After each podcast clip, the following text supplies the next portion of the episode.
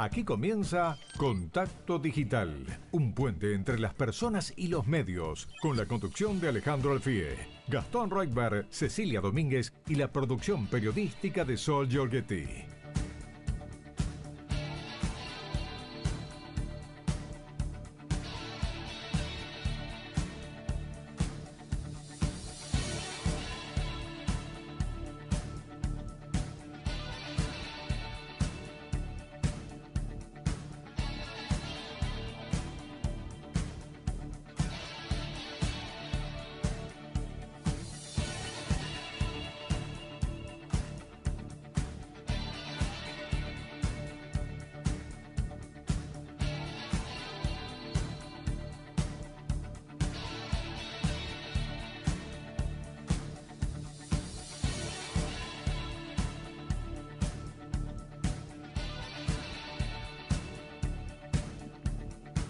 Hola, buenas tardes a todos los oyentes de Radio Rivadavia. Les habla Alejandro Alfí en esto que es Contacto Digital.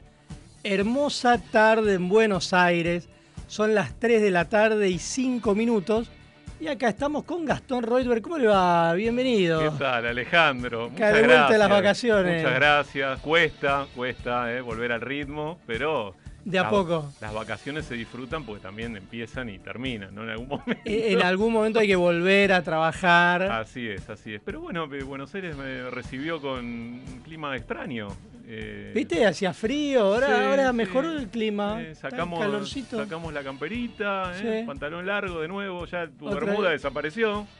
Hoy. Hoy nada más. Vuelve el calor, parece. Vuelve el calor. Vuelve el calor. Vuelve el calor la semana que viene. Pero bueno, tenemos una linda tarde. Ahí las nubes están jugando con el sol. Se ve acá en la ventana del estudio Cacho Fontana. Ajá. Eh, vamos a ver si vuelve, ¿no? Mirá, fíjate. ¿Cómo lo ves? Cielo despejado. Yo creo que. Despejado, pero con algún. Arriba de 20 grados, ¿no? 20. Pero qué bien, Alejandro. A ver. 20 grados, 8 décimas en este momento. Se esperan 24 de máxima para dentro de un ratito, ¿eh? cuando justamente el sol aparezca entre las nubes. Eh, y bueno, arrancamos contacto digital, como todos los sábados. Y no la tenemos a Cecilia Domínguez, que estaba con una ñaña. Que... Sí, sí, andaba con algún dolorcito, pero le mandamos un beso mejor, sí, quédate a descansar. Exacto. Y el sábado que viene estará, estará ya el equipo, completo. Equipo completo, sábado que viene, sí, sí. Pero bueno, nos pasamos ahí todo el verano. Vamos rotando. haciendo backups y demás. Pero bueno, tenemos consigna, tenemos programa. A ver, ¿qué consigna tenemos para que llamen hoy?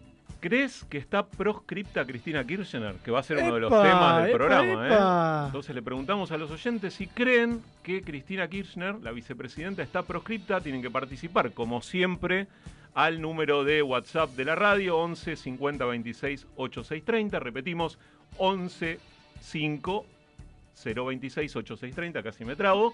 Esto lo hace muy bien Ceci, pero a mí me cuesta un poco. ¿eh? y se nota. Eh, así que esperamos que participen durante todo el programa con esta consigna y además con un extra, Alejandro. Hoy volvemos a sortear libros. Muy bien. Vos sabés que nos dio un muy buen resultado porque nos siguen dando libros para sortear y siempre decimos que contacto digital se hace con los oyentes, así que qué mejor que poder retribuirles de alguna manera esos hermosos mensajes que nos mandan. Totalmente. Y por eso, bueno, hay, hay unos, unos, libros que tenemos para sortear, eh, que esperamos que participen. Así que a partir de ahora, eh, entre las 3 y las 5, esperamos sus mensajes. Pueden ser obviamente con un audio, pero también nos pueden escribir y vamos a participar junto con ustedes de Contacto Digital. La consigna, decías, si está proscripta... ¿Qué parece ¿Es, ¿Es una palabra para usar? Es difícil, ¿no? ¿Es una palabra para usar? Bueno, vos viste que el documento que sacó el Frente de Todos plantearon que ellos van a luchar en contra de la proscripción de Cristina Fernández de Kirchner.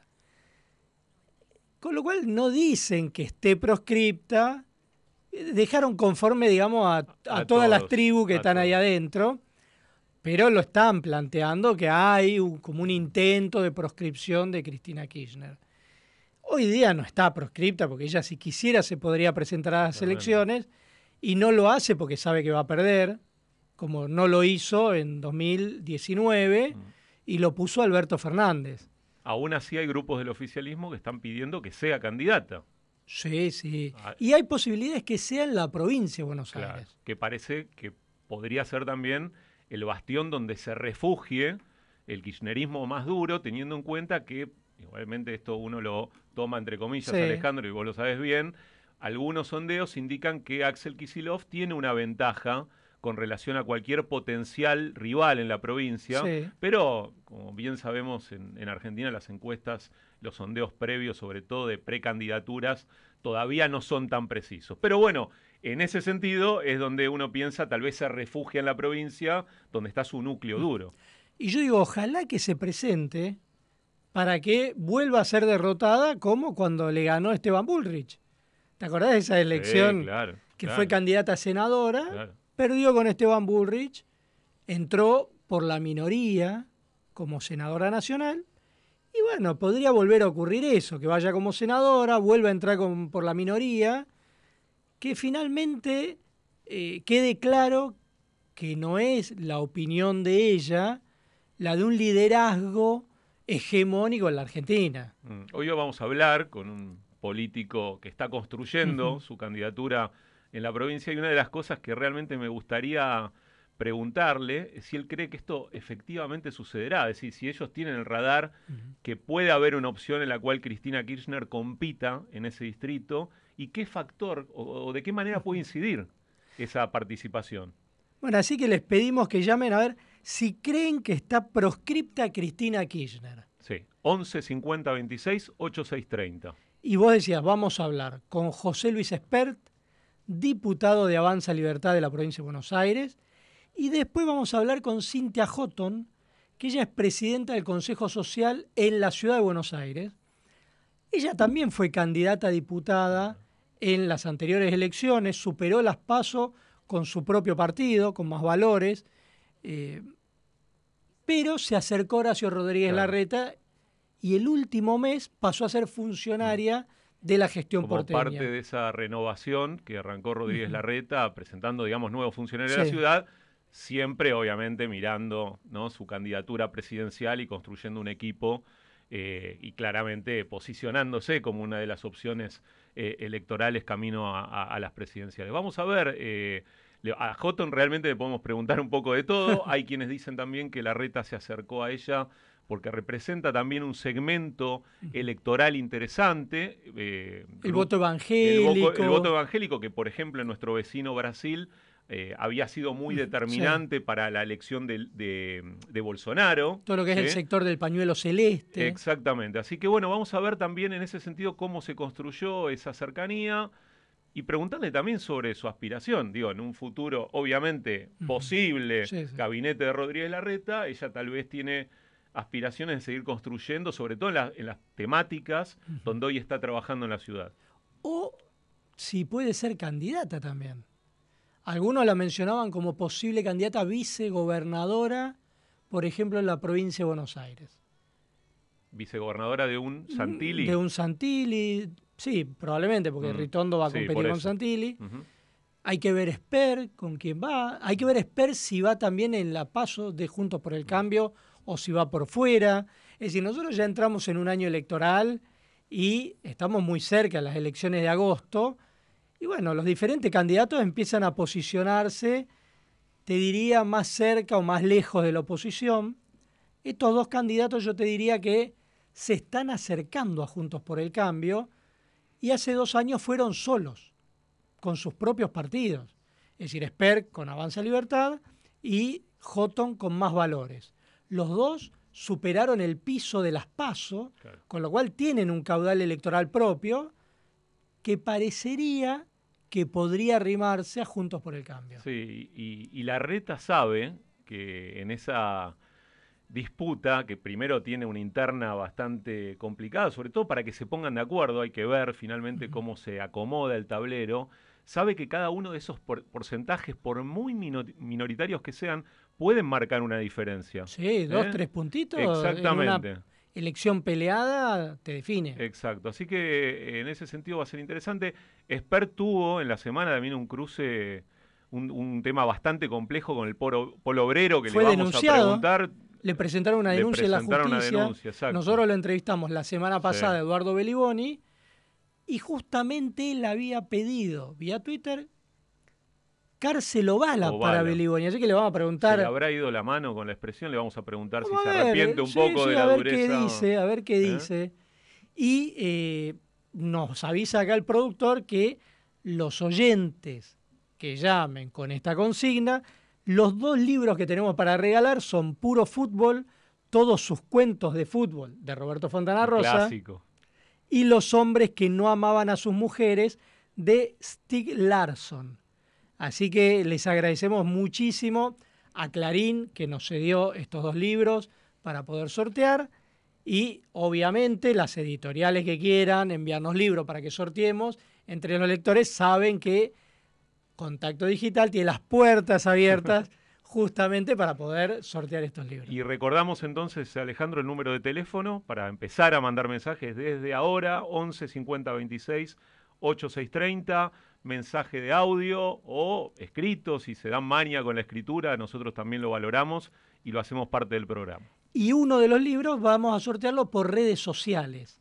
Así que se pueden contactar vía Twitter o vía Instagram a Contacto Digital, ponen un like, ponen eh, algún dato ahí y nosotros nos conectamos. Traten de, cuando llaman o dejan los mensajes en las redes sociales, dejar los tres últimos números del DNI para que nosotros después, cuando dejemos los libros, podamos identificar quiénes son los que se ganan esos libros. Totalmente. Y son dos libros nada más, con lo cual la verdad que son pocos. Sí, sí. Pero bueno, es una forma también de retribuir. Esperamos próximamente poder sortear más libros o incluso más cosas también. Sí. Los libros siempre nos acercan también a, debatir eh, ideas. Eh, y también si ustedes se llevan un libro y después nos lo quieren comentar o nos quieren contar qué les pareció, también puede ser interesante para, para compartir en el programa. Bueno, vamos a la primera tanda y arrancamos con la primera entrevista del programa de hoy. Zafirus, Zafirus, qué ricas fragancias, Zafirus, Zafirus, aromatiza tu vida. Los domingos de 16 a 17, Nueva Normalidad Lucas Morando te brinda todas las herramientas que podés usar en los diferentes mercados, conocer todo lo nuevo en tecnología y adaptarlas a tu estilo de vida. Rivadavia 630, todo lo que pasa, todo el día.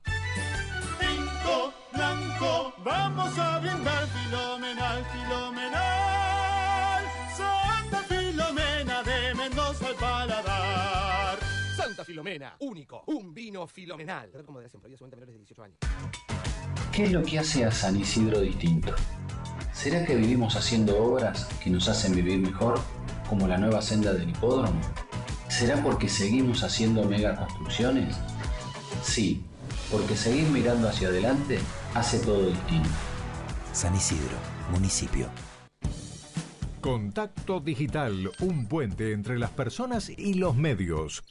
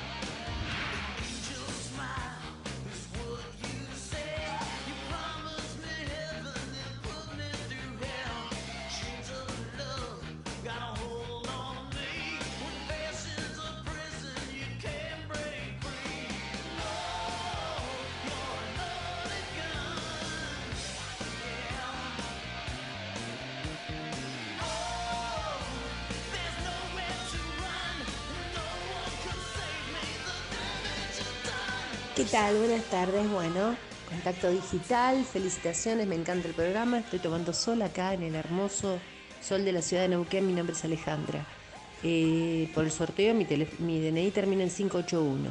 Respecto a la consigna, esta señora claramente sabe que puede presentarse. Lo que pasa es que no quiere soportar que toda la oposición y los que no la queremos digamos que está condenada, aunque no tenga condena firme. Claramente que se puede presentar. Bueno, un abrazote.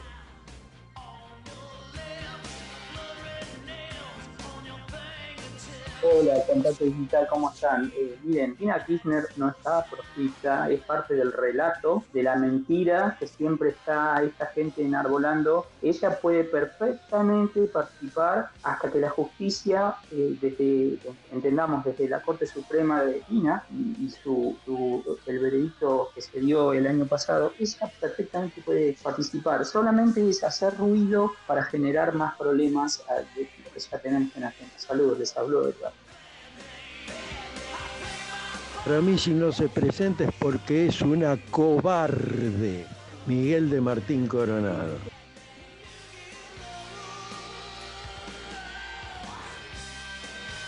Y tenemos más mensajes de los oyentes de Contacto Digital. Eli de Lanús dice, Cristina no está proscripta, puede ser candidata. Este verso es parte del relato. ¿Eh? Después Teresa de Lanús me gusta mucho el programa. Con respecto a la consigna, la expresidenta no está proscripta. Eso sí, debería estar presa. Y Oscar, de Sáenz Peña, dice buenas tardes, con un día espectacular en Capital Federal, aquí escuchando su programa en el taxi. Muy Excelente fin de semana. Te voy a decir, Solo saludo. Te voy a decir algo.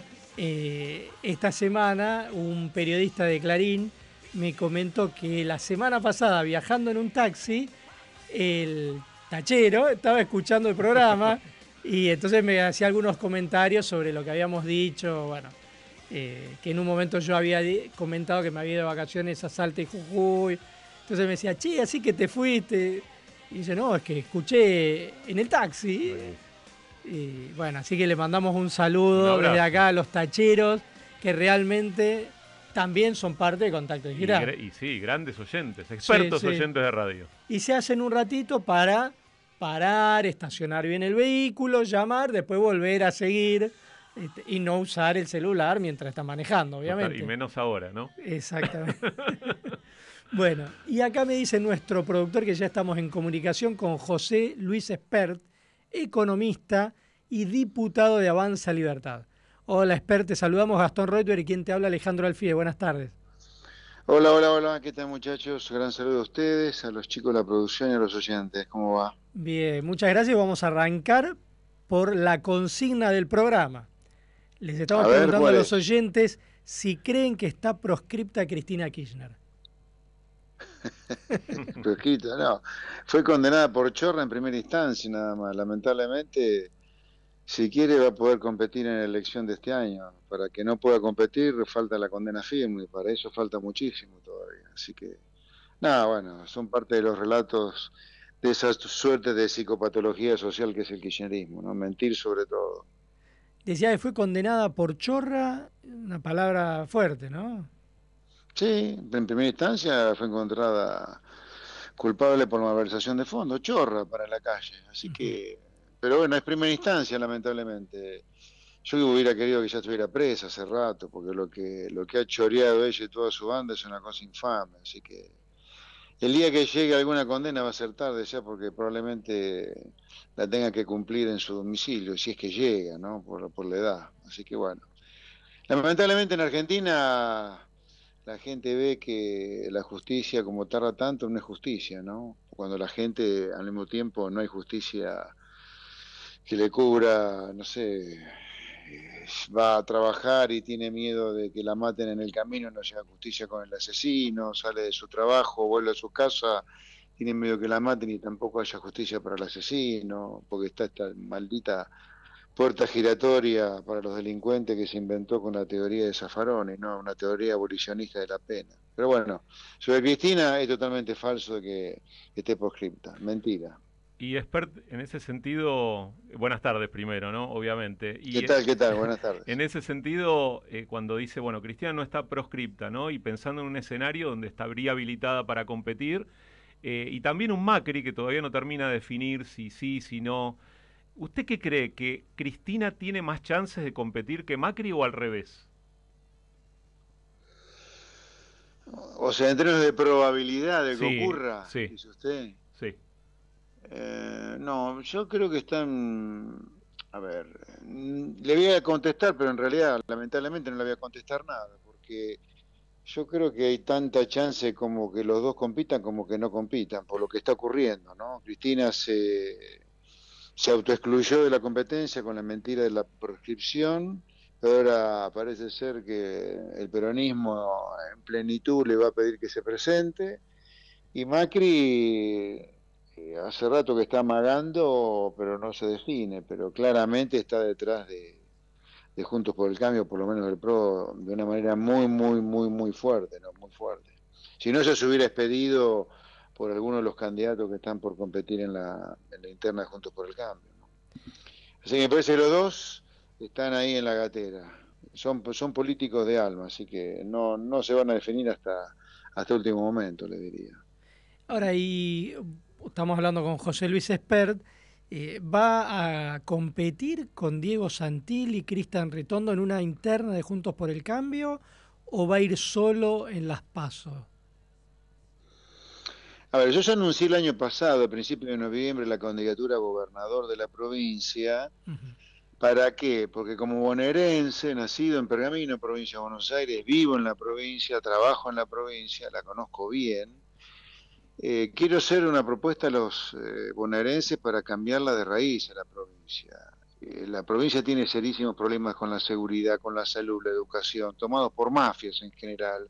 Baradel en la educación, Baradel también en el caso de la salud con Yoma, los puertos de la provincia de Buenos Aires también tomados por mafias y en algunos casos por la droga, faltan este, hacer este, penitenciarías a patadas, prácticamente hay una sobrepoblación carcelaria del 50%, hay que ir a una gran reforma en la provincia donde los municipios sean autónomos, que recauden impuestos en lugar de tasas, eliminar todas las tasas y que recauden impuestos no me está respondiendo. Eh, no, no, no, bueno, lo que pasa es que usted me pregunta por algo que es decorativo. Yo iré a internas o no, dependiendo de si hay alguien que esté interesado que participe de la interna y si las cosas que vamos a discutir en la provincia son las mismas y lo único que va a decidirse en la interna es la cara que va a representar esas ideas. O sea, no, no, no, no sé qué propuesta tiene Santilli para la provincia, ni Ritondo, ni, ni el mago sin dientes, digamos. Yo voy a una interna si, si tiene sentido, pero internas para derrotar a alguien a mí no me interesa. A mí me interesa una paso para que la gente vote la mejor cara para representar un conjunto de ideas similares. ¿no? Yo sé perfectamente, tanto como ustedes, que por un voto en la provincia reelige la maldición kirchnerista, o sea, Kisilov en la provincia de Buenos Aires. Lo sé, tanto como ustedes, tanto como cualquier persona informada, pero yo no me voy a presentar en ninguna paso con espacios simplemente para derrotar al kirchnerismo. Ahora, si nos ponemos de acuerdo sobre el programa de reformas que hay que hacer para el bienestar de los bonaerenses, que le están pariendo a diario por la inseguridad, la inflación, etcétera, etcétera, bueno, ahí nos podemos poner a conversar pero no tengo idea de los programas que tienen esta gente. En mi caso, el programa se conoce con todo detalle desde noviembre del año pasado. Quien quiera meterse en el sitio de Avanza Libertad lo va a encontrar. Expert, hay muchos mensajes de los oyentes de Rivadavia a esta hora de contacto digital, siempre con la arbitrariedad que tienen algunos mensajes, ¿no? No le estoy dando una encuesta de, de 2.000 casos, ¿no? Pero que dicen que si usted no termina acordando eh, con, con la oposición, finalmente esto termina siendo agua para el molino de Kisilov. Es decir, hay muchos mensajes con relación a eso. ¿Usted en algún momento estaría dispuesto, obviamente si hay algunos puntos en donde no acuerdan, hacer ese, tal vez ese renunciamiento para no darle de comer a la posibilidad de que Kisilov pueda ganar con una oposición dividida? Mire, nos tenemos que poner de acuerdo en cosas centrales por el bien de los bonaerenses si estamos de acuerdo en cosas centrales por el bien de los bonaerenses, como la reforma profundísima en la policía, la seguridad, la justicia, la educación, la salud, sacar a patada un montón de mafiosos que le cagan la vida diaria a los bonaerenses, los puertos, la autonomía municipal, que para mí es central, bueno, ahí podemos, podemos yo me siento conversar claramente. Ahora, eh, yo le recuerdo a los oyentes que piensan eso, que los que más le allanaron el camino al kirchnerismo a partir del 2019 fue el gobierno previo 2015-2019, ¿no? O sea, acá hasta ahora, en los hechos, comprobado, comprobado, comprobado, no ha habido nada más funcional al kirchnerismo que el propio Cambiemos, ¿eh? Porque por el mal gobierno que hicieron en 2015-19, provocaron la venida del peor de los males, que es el kirchnerismo. Así que guarda con estas cosas. Yo creo que hay que votar ideas concretas de reforma en la provincia y no tanto eslogans como este. Que si uno se presenta para afuera, ya funciona el kirchnerismo. Guarda, que acá los que gobernaron 2015-2019 fueron tan funcionales al kirchnerismo que lo trajeron de nuevo. Por eso yo insisto en mantenerme, discutamos programas de gobierno, discutamos ideas y después veamos si tenemos puntos de coincidencia importantes, vamos a una paso donde la gente decida el mejor de representante de las ideas antikirchneristas. ¿Ok?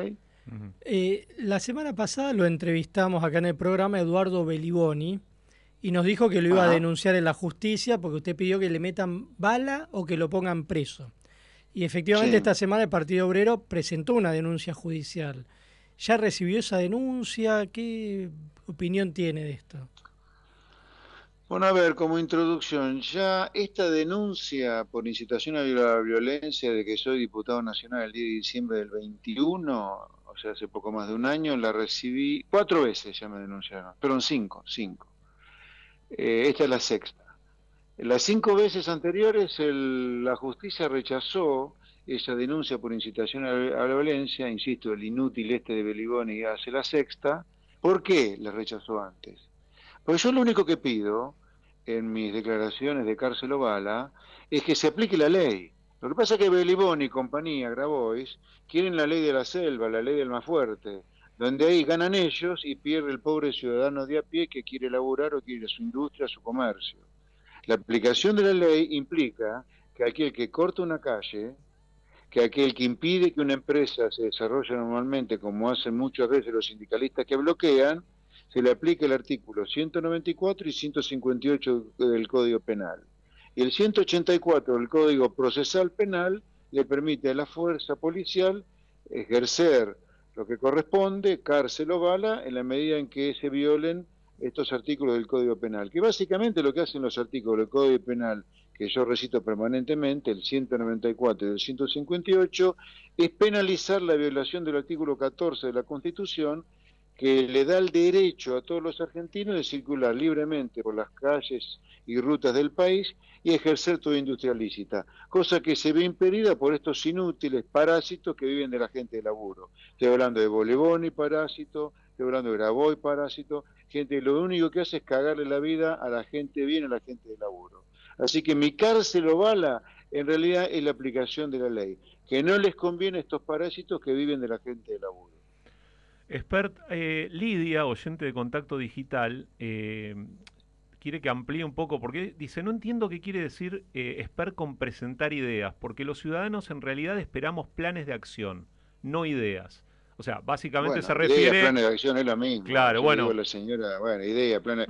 ¿Qué diferencia hay entre la idea, de que la educación la deje de manejar Baradel, que Baradel quede circunscripto solo mm. a discutir los salarios docentes, que la currícula la definan los que saben de educación, Baradel no entiende un pito de educación, y decir que tenemos un programa de reforma educativa donde a Baradel le vamos a circunscribir a discutir salarios, donde lo que vamos a hacer es declarar a la educación como servicio básico esencial para limitar el derecho de huelga para que no sea, deje de ser natural que los chicos pierdan 50 días de colegio por año por el señor Baradel.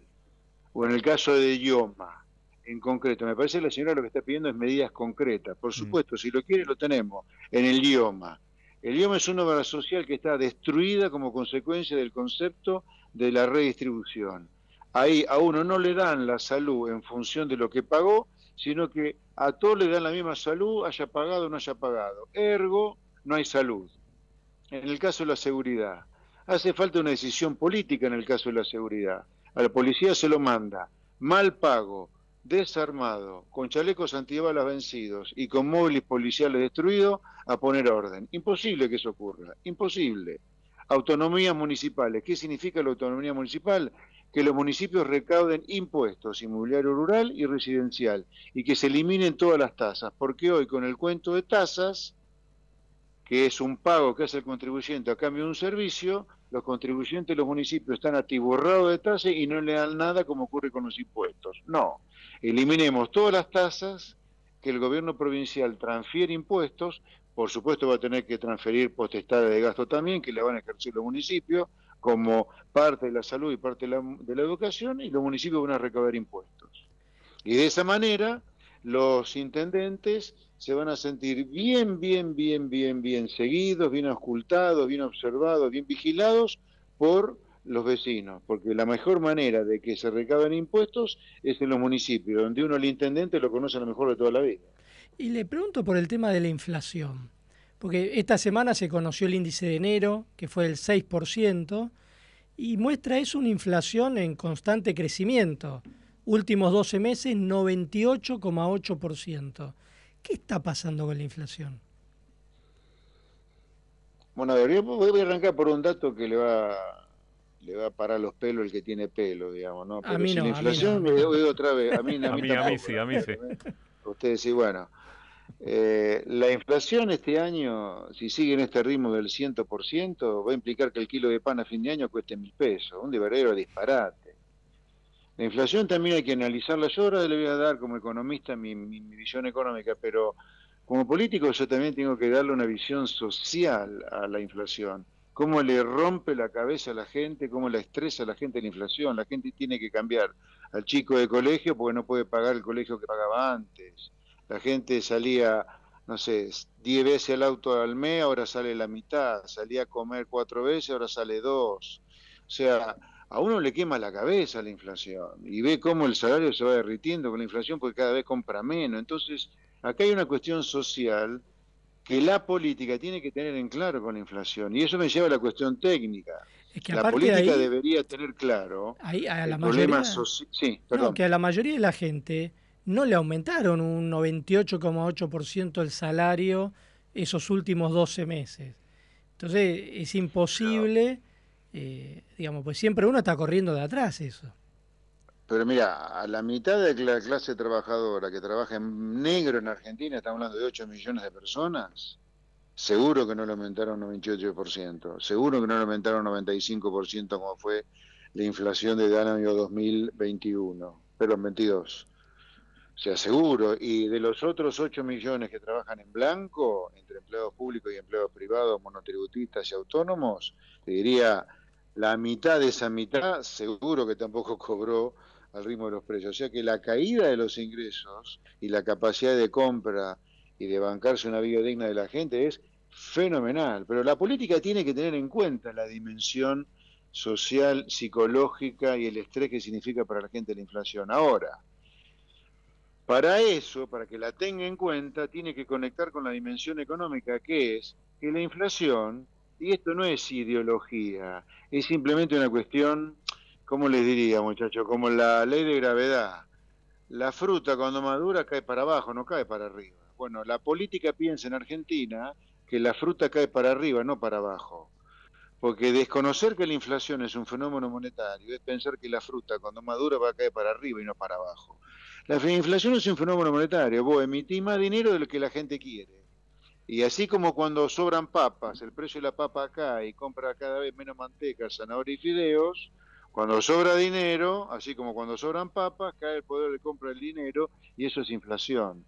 Pero mientras la política piense que la inflación se cura controlando precios, persiguiendo al supermercadista, al comerciante, al almacenero, mirá, nunca va a desaparecer la inflación de la Argentina. Nunca, nunca hay que aceptar que la inflación es un fenómeno monetario, así como uno sabe que la fruta cuando madura cae para abajo y no para arriba. Ahora, hay solución a los problemas argentinos, pero hay que conectar con la realidad, ¿viste? Otra realidad. El político cree que la gente vino al mundo a pagar impuestos. No, la gente no vino a pagar impuestos. Entonces los revientan a impuestos los políticos. ¿Cuáles son los que hay que eliminar, expert? Pero hay que eliminar un montón de impuestos para eso. Pero los que son más cercanos a, la vida cotidiana, ¿cuál cree que, habría que eliminar? Mire, el IVA hay que bajarlo a la mitad, ganancias a la mitad, el impuesto al cheque hay que eliminarlo, las retenciones a las exportaciones también. El, el, el impuesto, el ingreso bruto, que es un impuesto que en cascada, que revienta a los comerciantes industriales, hay que cambiarlo por un IVA. Tiene que haber un impuesto al consumo final, no en cascada que hace que el consumo final quede completamente destruido porque es un impuesto en cascada. ¿Y cómo compensaría los ingresos que no se generarían por esos impuestos eliminados? Bueno, hay que hacer una gran, gran, gran, gran, gran reforma del Estado. Y esto la gente lo tiene que entender. Miren, No le van a bajar nunca a nuestros vecinos los impuestos si no se achica el Estado. Esto lo tiene que entender la gente y tiene que votar a aquellos que proponen desguazar al Estado directamente, porque hay una cosa importante acá. Es tanto el poder de lobby que tienen los que defienden el tamaño del Estado que parece ser que el único problema es que, se que acá es cuando se despide un ñoqui o un inútil del Estado. Ahora, cuando hay comercios que cierran sus puertas, las industrias cierran sus puertas y dejan gente en la calle que termina viviendo un plan social, eso no es un desempleado por el cual hay que ocuparse. No. Es diez veces más preocupante cuando un comercio cierra, una industria cierra y deja gente del sector privado en la calle, que cuando uno echa un inútil o un ñoqui del Estado. Que uno después deberá subsidiarlo este, como corresponde por haberlo echado, pero un inútil o un ñoqui que está en el Estado está robando plata. Le está robando plata al policía, al enfermero, al docente, que debería cobrar más de lo que cobra y no lo cobra porque hay un inútil, un ñoqui trabajando en el Estado. Pero cuando se rompe una empresa privada por culpa del tamaño del Estado, por la empresa no da más de pagar impuestos, ahí desaparece empleo privado por el cual el comerciante estuvo laburando un montón de tiempo capacitando a la gente eh, llevándola a sus eh, sucursales, capacitándola, enseñándola su oficio. Se tarda meses en aprender un oficio privado.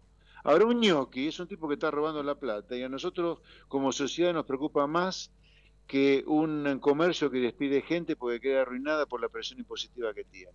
Entonces, esto hay que decirlo, hay que enseñárselo a la gente. Mire, usted tiene que bancar al político que dice que hay que desguazar al Estado porque es una estafa el Estado en Argentina, porque no nos da ni seguridad, ni educación, ni salud, no tenemos fuerza armada. Los aviones no vuelan en Argentina porque no tienen combustible. Ahora, sin embargo, tenemos el Estado presente.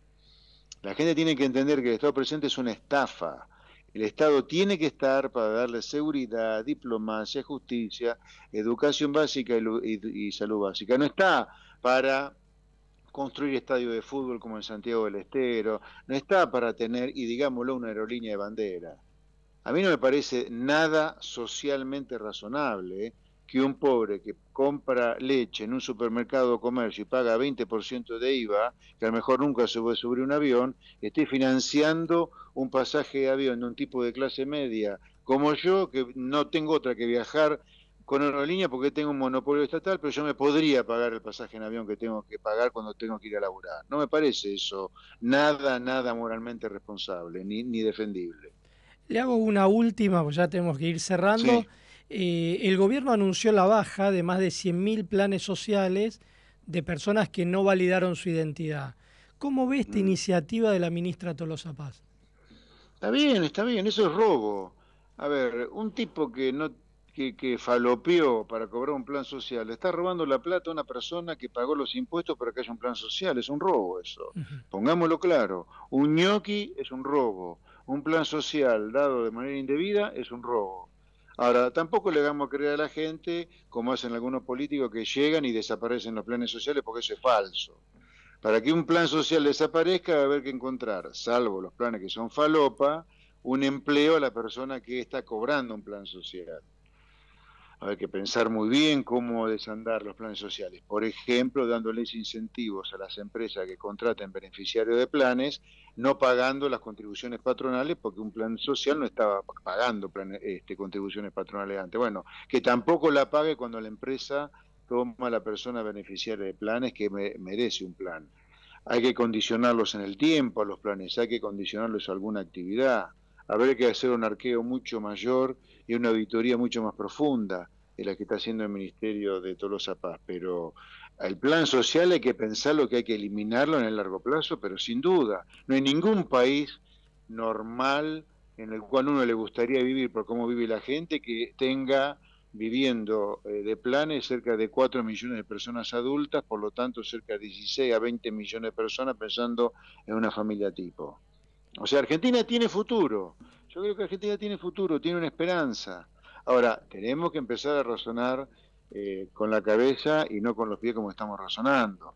La inflación es un fenómeno monetario, el Estado tiene que tener un tamaño razonable para que las industrias no se fundan, hay que estar vinculados al mundo comerciando para que las cosas no sean tan caras como acá, hay que tener sindicalistas que no sean mafiosos garcas como acá, sino gente que defiende realmente los derechos del trabajador. Acá tenemos sindicalistas, muchachos, que están millonarios, hace 50 años en el sindicato, y los trabajadores que no llegan a fin de mes. Una cosa de loco. Y el único país donde no se puede hacer una reforma laboral a pesar de eso. O sea, si hacemos estas cosas nos va a ir bárbaro. Ahora, hay que votar estas cosas, hay que votar propuestas concretas como eh, hacía esta señora que preguntaba hace un rato, y no tanto eslogan, casta, halcones, palomas, son todas boludeces. Hay que votar propuestas concretas de reformas en un país que ha sido arruinado por la política. Bueno, Expert, muchísimas gracias. Un placer, muy buenas tardes. Un abrazo grande. Hablábamos con el economista José Luis Expert, diputado de Avanza Libertad.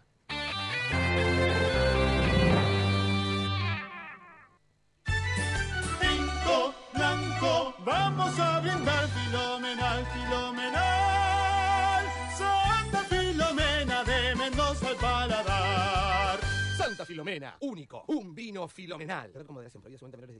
Alcanzamos el valor más alto del PBI de los últimos cinco años durante el tercer trimestre de 2022. Y detrás de ese dato hay miles de argentinas y argentinos que consiguen trabajo. Conoce más en argentina.gov.ar barra economía. Primero la gente. Ministerio de Economía. Argentina Presidencia. ¿Pensás en tu salud y la de tu familia? Pensá en MGN Salud. MGN Salud es una empresa de medicina privada que te brinda los mejores profesionales en todas las especialidades médicas, con centros y laboratorios de primer nivel. Envía un WhatsApp al 1140 46 27 27 y asesórate con un ejecutivo. Ahora, en MGN Salud, podés aprovechar tus aportes. Envíanos durante las 24 horas un WhatsApp al 1140 46 27 27. Recordá, MGN Salud, siempre cerca. Superintendencia de Servicios de Salud www.sssalud.gov.ar 0800-222-72583 RENEM número 117924. Humedad en techos y paredes. Pinta con Plastiprem. Plastiprem de Premier. Solución definitiva a los problemas de humedad. Contacto Digital, un puente entre las personas y los medios.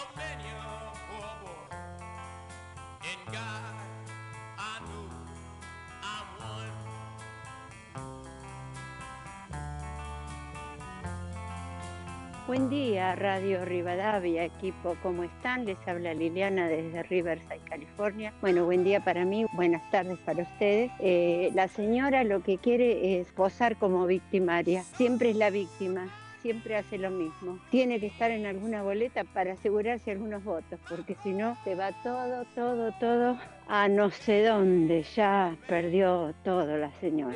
Abrazos, que pasen un hermoso día. Chao.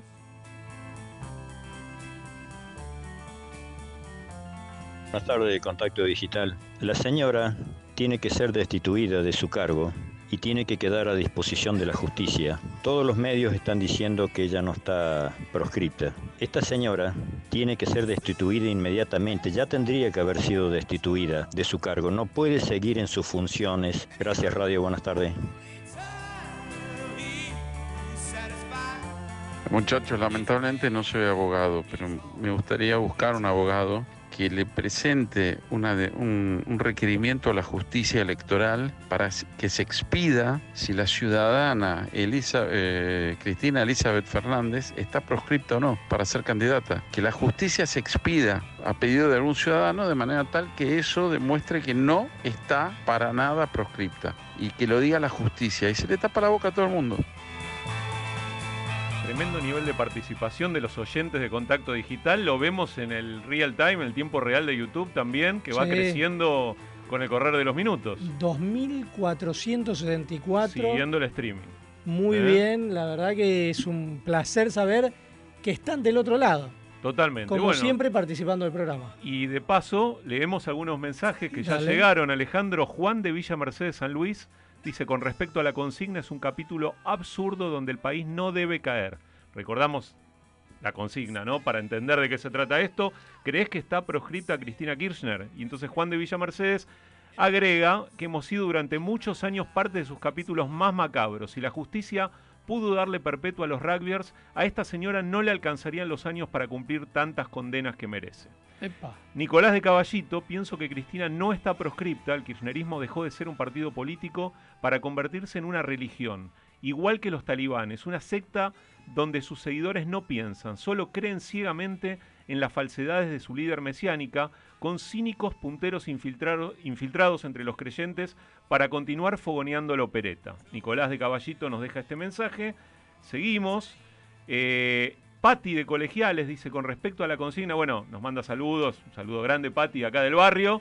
Con respecto a la consigna, la señora proscripta no lo creo. Lo que sí estoy de acuerdo con el señor Expert en que esa señora está condenada por chorra, pero siendo argentina todo va a quedar en la nada, dice Patti de Colegiales. Alejandro y otro oyente también, Lidia, que manda un link, una nota de Clarín publicada ah. esta semana que creo que podés comentar tranquilamente.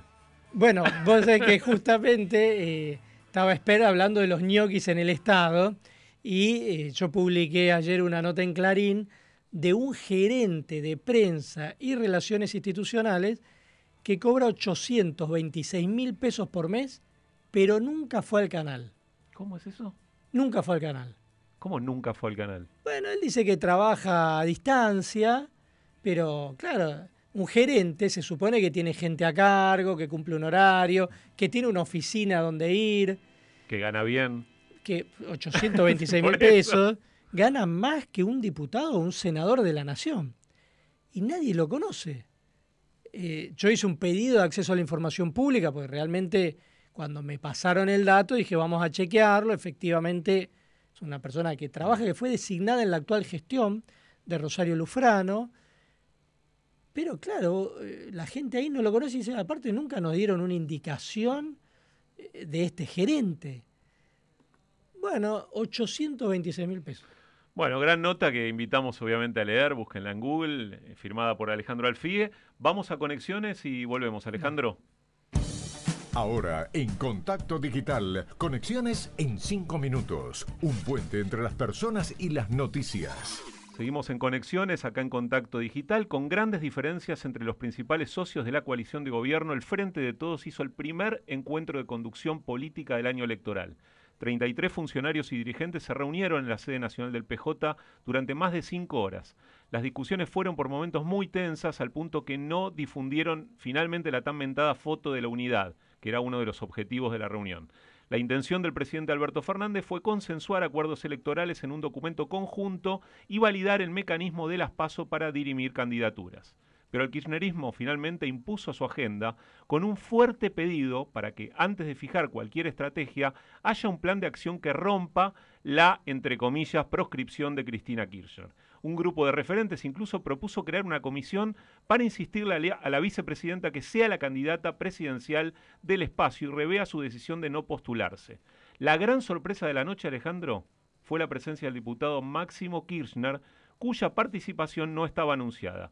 Esto le dijo Alejandro a Radio Rivadavia en la semana el chino Navarro, sobre la candidatura o la potencial candidatura de la vicepresidenta. Yo no tengo ningún inconveniente en que Cristina sea candidata. La que decidió no ser candidata es ella, pero sí hay que solicitarle, que lo revea, que lo, que lo reanalice, porque nadie puede negar su potencia electoral, por supuesto no tengo ningún inconveniente. Y también se acordó que frente de todos, en forma homogénea, rechace toda la, la cuestión judicial que la ha ido colocando en una situación de proscripción política por ahora para el camino de la posición judicial, que eso no ayuda al sistema democrático. Bueno, y en realidad, a ver, está condenada. es decir, y te digo algo más, a mí lo que me llama la atención, más allá de esta condena, son las condenas que todavía no recibió, porque todos vimos cuando eh, incautaron una caja de seguridad de la hija, que no trabajaba de nada, con más de 4 millones de dólares en efectivo, billetes. Es decir, eran cajas de seguridad gigantes con pilas de dólares, que a ver, ¿de dónde sacaron esa plata? Son todos funcionarios públicos. La hija lo recibió de los padres, pero los padres ¿de dónde sacaron esa plata? O, O los bolsos. ¿no? Y cuadernos que todavía no avanzan. ¿no? Claro, los bolsos que llevaban con dólares a la casa de Cristina Kirchner, donde más de 30 empresarios dijeron, sí, yo llevaba bolsos llenos de dólares y lo dejaba en la puerta del edificio de la casa de Cristina Kirchner. A ver, si eso no es corrupción, ese juicio, como varias veces dijimos acá, hace más de tres años está elevado a juicio oral y la justicia no quiere hacer ese juicio. Seguimos en conexiones. El Tribunal de Audiencias de Santa Rosa condenó a la pena de prisión perpetua a Magdalena Espósito Valenti y a Abigail Páez, las dos mujeres encontradas culpables del homicidio de Lucio Dupuy, el niño de 5 años asesinado a golpes en La Pampa. Espósito Valenti, de 27 años, es la madre de la víctima. El Tribunal de Audiencias de Santa Rosa la encontró culpable del delito de homicidio triplemente calificado por el vínculo, alevosía y ensañamiento, por lo que recibirá la condena de prisión perpetua cuando se fije la pena. Sin embargo, fue absuelta en la acusación de abuso sexual. Páez, de 28 años, es la novia de Espósito Valenti.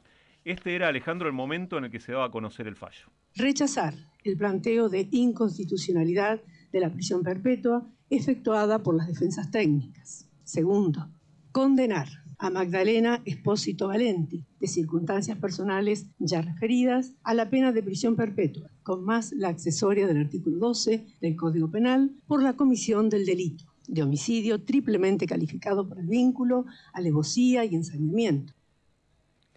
Acá lo que habría que agregar es que además de estas dos cadenas perpetuas, para quienes asesinaron a Lucio, tendrían que investigar qué ocurrió antes, porque había múltiples señales de lo que estaba pasando con Lucio, y hay que decir que el Estado, incluyendo la justicia, claro, miraron para otro lado. totalmente. Alejandro. Entonces, cuando hay señales de que están ocurriendo abusos, golpes, etcétera, y el padre está señalando que algo está ocurriendo, bueno, el Estado, principalmente la justicia, no puede mirar para otro lado. Nosotros muchas veces nos quejamos de los políticos, pero hay que decir que en la justicia también se cometen muchos errores y este es uno de ellos. Bueno, y aflojamos un poquito, Alejandro, para terminar conexiones. Y el, tema de las últimas horas es el clima, es el clima. Eh, y porque después de largas jornadas de calor extremo, desde ayer la ciudad de Buenos Aires y gran parte del país tiene temperaturas propias del invierno. Los 7,9 grados registrados a las 6.40 de la mañana de este viernes, del viernes de esta semana, escuchá este dato, es la temperatura más baja para febrero desde 1961. La ola de frío afecta especialmente a la ciudad de Buenos Aires y las provincias de Buenos Aires, Santa Cruz, Río Negro, Chubut, Entre Ríos, La Pampa, Mendoza, Córdoba, San Luis y Tierra del Fuego, donde por supuesto Rivadavia tiene presencia absoluta, eh, hay que decirlo, que tienen temperaturas menores a 10 grados. Digo, no hace falta aclarar que estamos en verano, por eso esto llama la atención. En tanto, el Servicio Meteorológico Nacional emitió alertas amarillas por vientos fuertes del sector sur para la ciudad de Buenos Aires y gran parte del centro y sur de la provincia de Buenos Aires, incluida la costa atlántica. El fin de semana extra largo por carnaval arrancó frío, pero se espera, por suerte, que con el correr de las horas y los días comience a levantar la temperatura hasta marcas mucho más lógicas para esta temporada de verano. Ahora, te voy a decir algo. La semana pasada hablábamos de que eran las temperaturas Más cálidas desde el 61 también. Sí, sí. O sea, se, se abrió la amplitud térmica porque vinieron temperaturas más altas y ahora temperaturas Y más fue bajas. febrero, ¿eh? Febrero, no enero, no diciembre, ¿no? Que solían ser los meses por ahí de más calor. Eh, así que bueno, para los que quieren disfrutar del fin de semana, de a poquito la temperatura va a ir levantando, no con el calor extremo eh, de hace algunos días, hay que decirlo. Y te voy a decir algo. Fin de semana extra largo. A mí, ¿sabes que me gusta mucho? ¿Qué haces? Y terminar de ver algunas series, películas. Estoy con una que se llama División Palermo. La empecé a ver ayer. Ah, la empecé yo a la también. noche. ¿Y? Muy bien, me Bien, encantó, ¿no? sí, sí. No es recuerdo, rara. no recuerdo el nombre del actor, pero es un actor que ya lo habíamos Hendler. visto. No, no Daniel Hendler, el otro chico. Ah, Porovsky creo que se llama, Exactamente, sí. que ya lo habíamos visto, creo que es protagonista de la serie Seba Weinreich. Exactamente. Muy buen actor, Bueno, excelente. acá es no solo el actor, sino también el guionista y el director. Bueno, la vamos a comentar. Espectacular. ¿De ¿Cuántos capítulos viste? Eh, Dos. Bueno, No, dos, no, tres. ¿Tres? tres. Bueno, le vamos a preguntar también a los oyentes a ver si la empezaron a ver. Te voy a decir algo aparte, más allá de la serie en sí, me encantó que sea una producción de Netflix. Porque muchas veces estamos hablando de que hay eh, producción nacional que empieza a ser financiada por las plataformas internacionales. Ahora esta es de Netflix, otras son de Star Plus, Amazon. Empezamos a ver que llegan las plataformas con mucha plata a financiar producciones nacionales. Y hablando de cine, hay dos productos cinematográficos que estoy esperando particularmente. La primera es la nueva Indiana Jones, ¿eh? la leyenda, vuelve la leyenda de Indiana Jones. Me enteré hace algunos días, todavía falta mucho porque está este, previsto el estreno para 2024.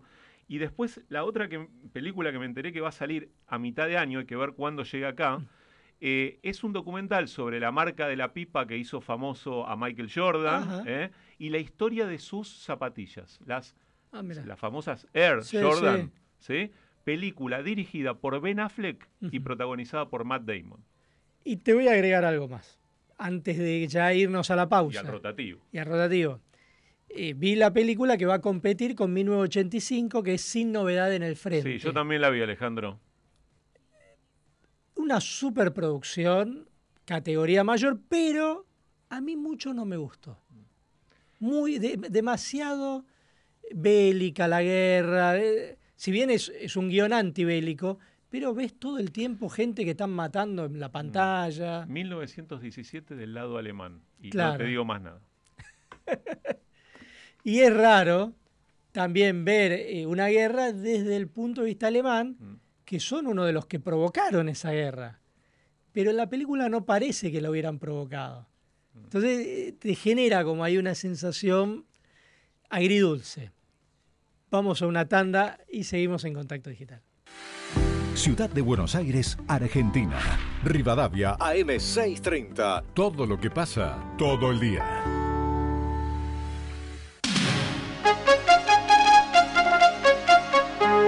El rotativo del aire de Radio Rivadavia. Siempre antes, con la verdad. Dos minutos de noticias. La hora 16 en la ciudad de Buenos Aires, la temperatura 23 grados 30, el porcentaje de humedad con cielo ligeramente nublado. 30 ciudades del país marcaron un nuevo récord histórico de temperaturas más bajas para el mes de febrero. Santa Rosa de Conlara registró 9 décimas de grado, Villa Reynolds en San Luis 0 grados 2 décimas, Villa María y la ciudad capital de Córdoba registraron un grado 6 décimas y las localidades, la localidad bonaerense de Pilar 3 grados y medio. El INADI convocó a Pichetto tras sus polémicos dichos sobre la ministra de Mujeres, Géneros y Diversidad. Tras advertir que hay límites que no podemos cruzar, Greta Pena informó que instruyó al equipo jurídico del instituto para analizar las manifestaciones públicas del Auditor General de la Nación contra la funcionaria por asociar la orientación sexual e identidad de una persona con su idoneidad o posición política. Más de 45.000 personas murieron en el terremoto que afectó Turquía y Siria. Las autoridades turcas estiman que alrededor de 264.000 departamentos quedaron destruidos, por lo que la cifra de víctimas fatales estiman que continuará subiendo, mientras que ambos países no informaron la cifra de desaparecidos. Liga Profesional de Fútbol en la continuidad de la cuarta fecha. Hoy jugarán a las 17 Lanús Rosario Central, a las 18 Tigre River, a las 19.15 Godoy Cruz Estudiantes y Argentinos Belgrano. Y cerrarán desde las 21 Newells Banfield. Radio Rivadavia, AM630. Todo lo que pasa. Todo el día. Contacto Digital, un puente entre las personas y los medios.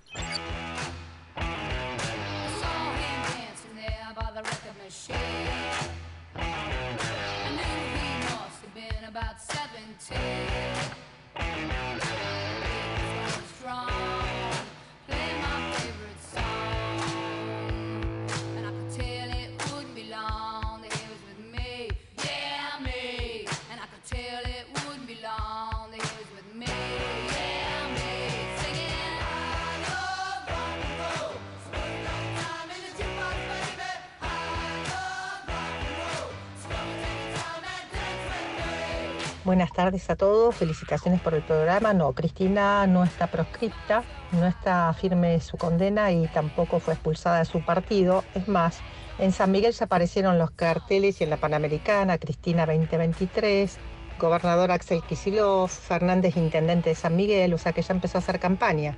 Verdaderamente no está proscripta. Bueno, por la encuesta y la consigna, Cristina no está proscripta y ella lo sabe bien. puede ser que lo esté, pero todavía faltan muchos años. Lo que dicen es parte del relato. Yo creo que ella va a ser candidata, pero va a esperar qué es lo que pasa con Milei y los de Juntos por el Cambio. Si Milei va aparte, es probable que se presente como candidata. Si no, no creo que lo haga. Muchacho, eh, Cristina no está proscrita, pero sabe que está frita, está frita. Un abrazo, muy bueno el programa.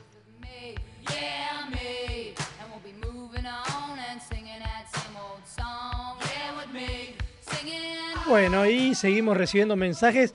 Les recordamos que estamos sorteando dos libros y aparte de participar en las redes de la radio, pueden participar en las redes de Contacto Digital, que son arroba contacto AM630 en Instagram y la misma dirección en Twitter, arroba contacto AM630. Y en Facebook, Contacto Digital.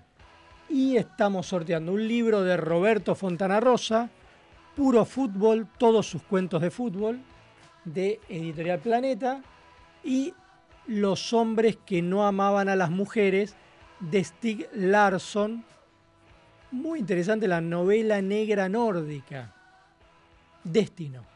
Los dos fueron provistos por Clarín. Así que les pedimos que llamen y dejen ahí tres números del DNI. Recordamos, si querés Alejandro, 11 50 26 8630 y las redes sociales de Contacto Digital, en Facebook Contacto Digital, así como se llama el programa, en Instagram arroba contacto AM630 y en Twitter arroba contacto AM630. Bueno, y me parece que estamos en comunicación con Cintia Houghton, ¿puede ser? Ahora la entrevista en contacto digital por Rivadavia 630. Todo lo que pasa todo el día.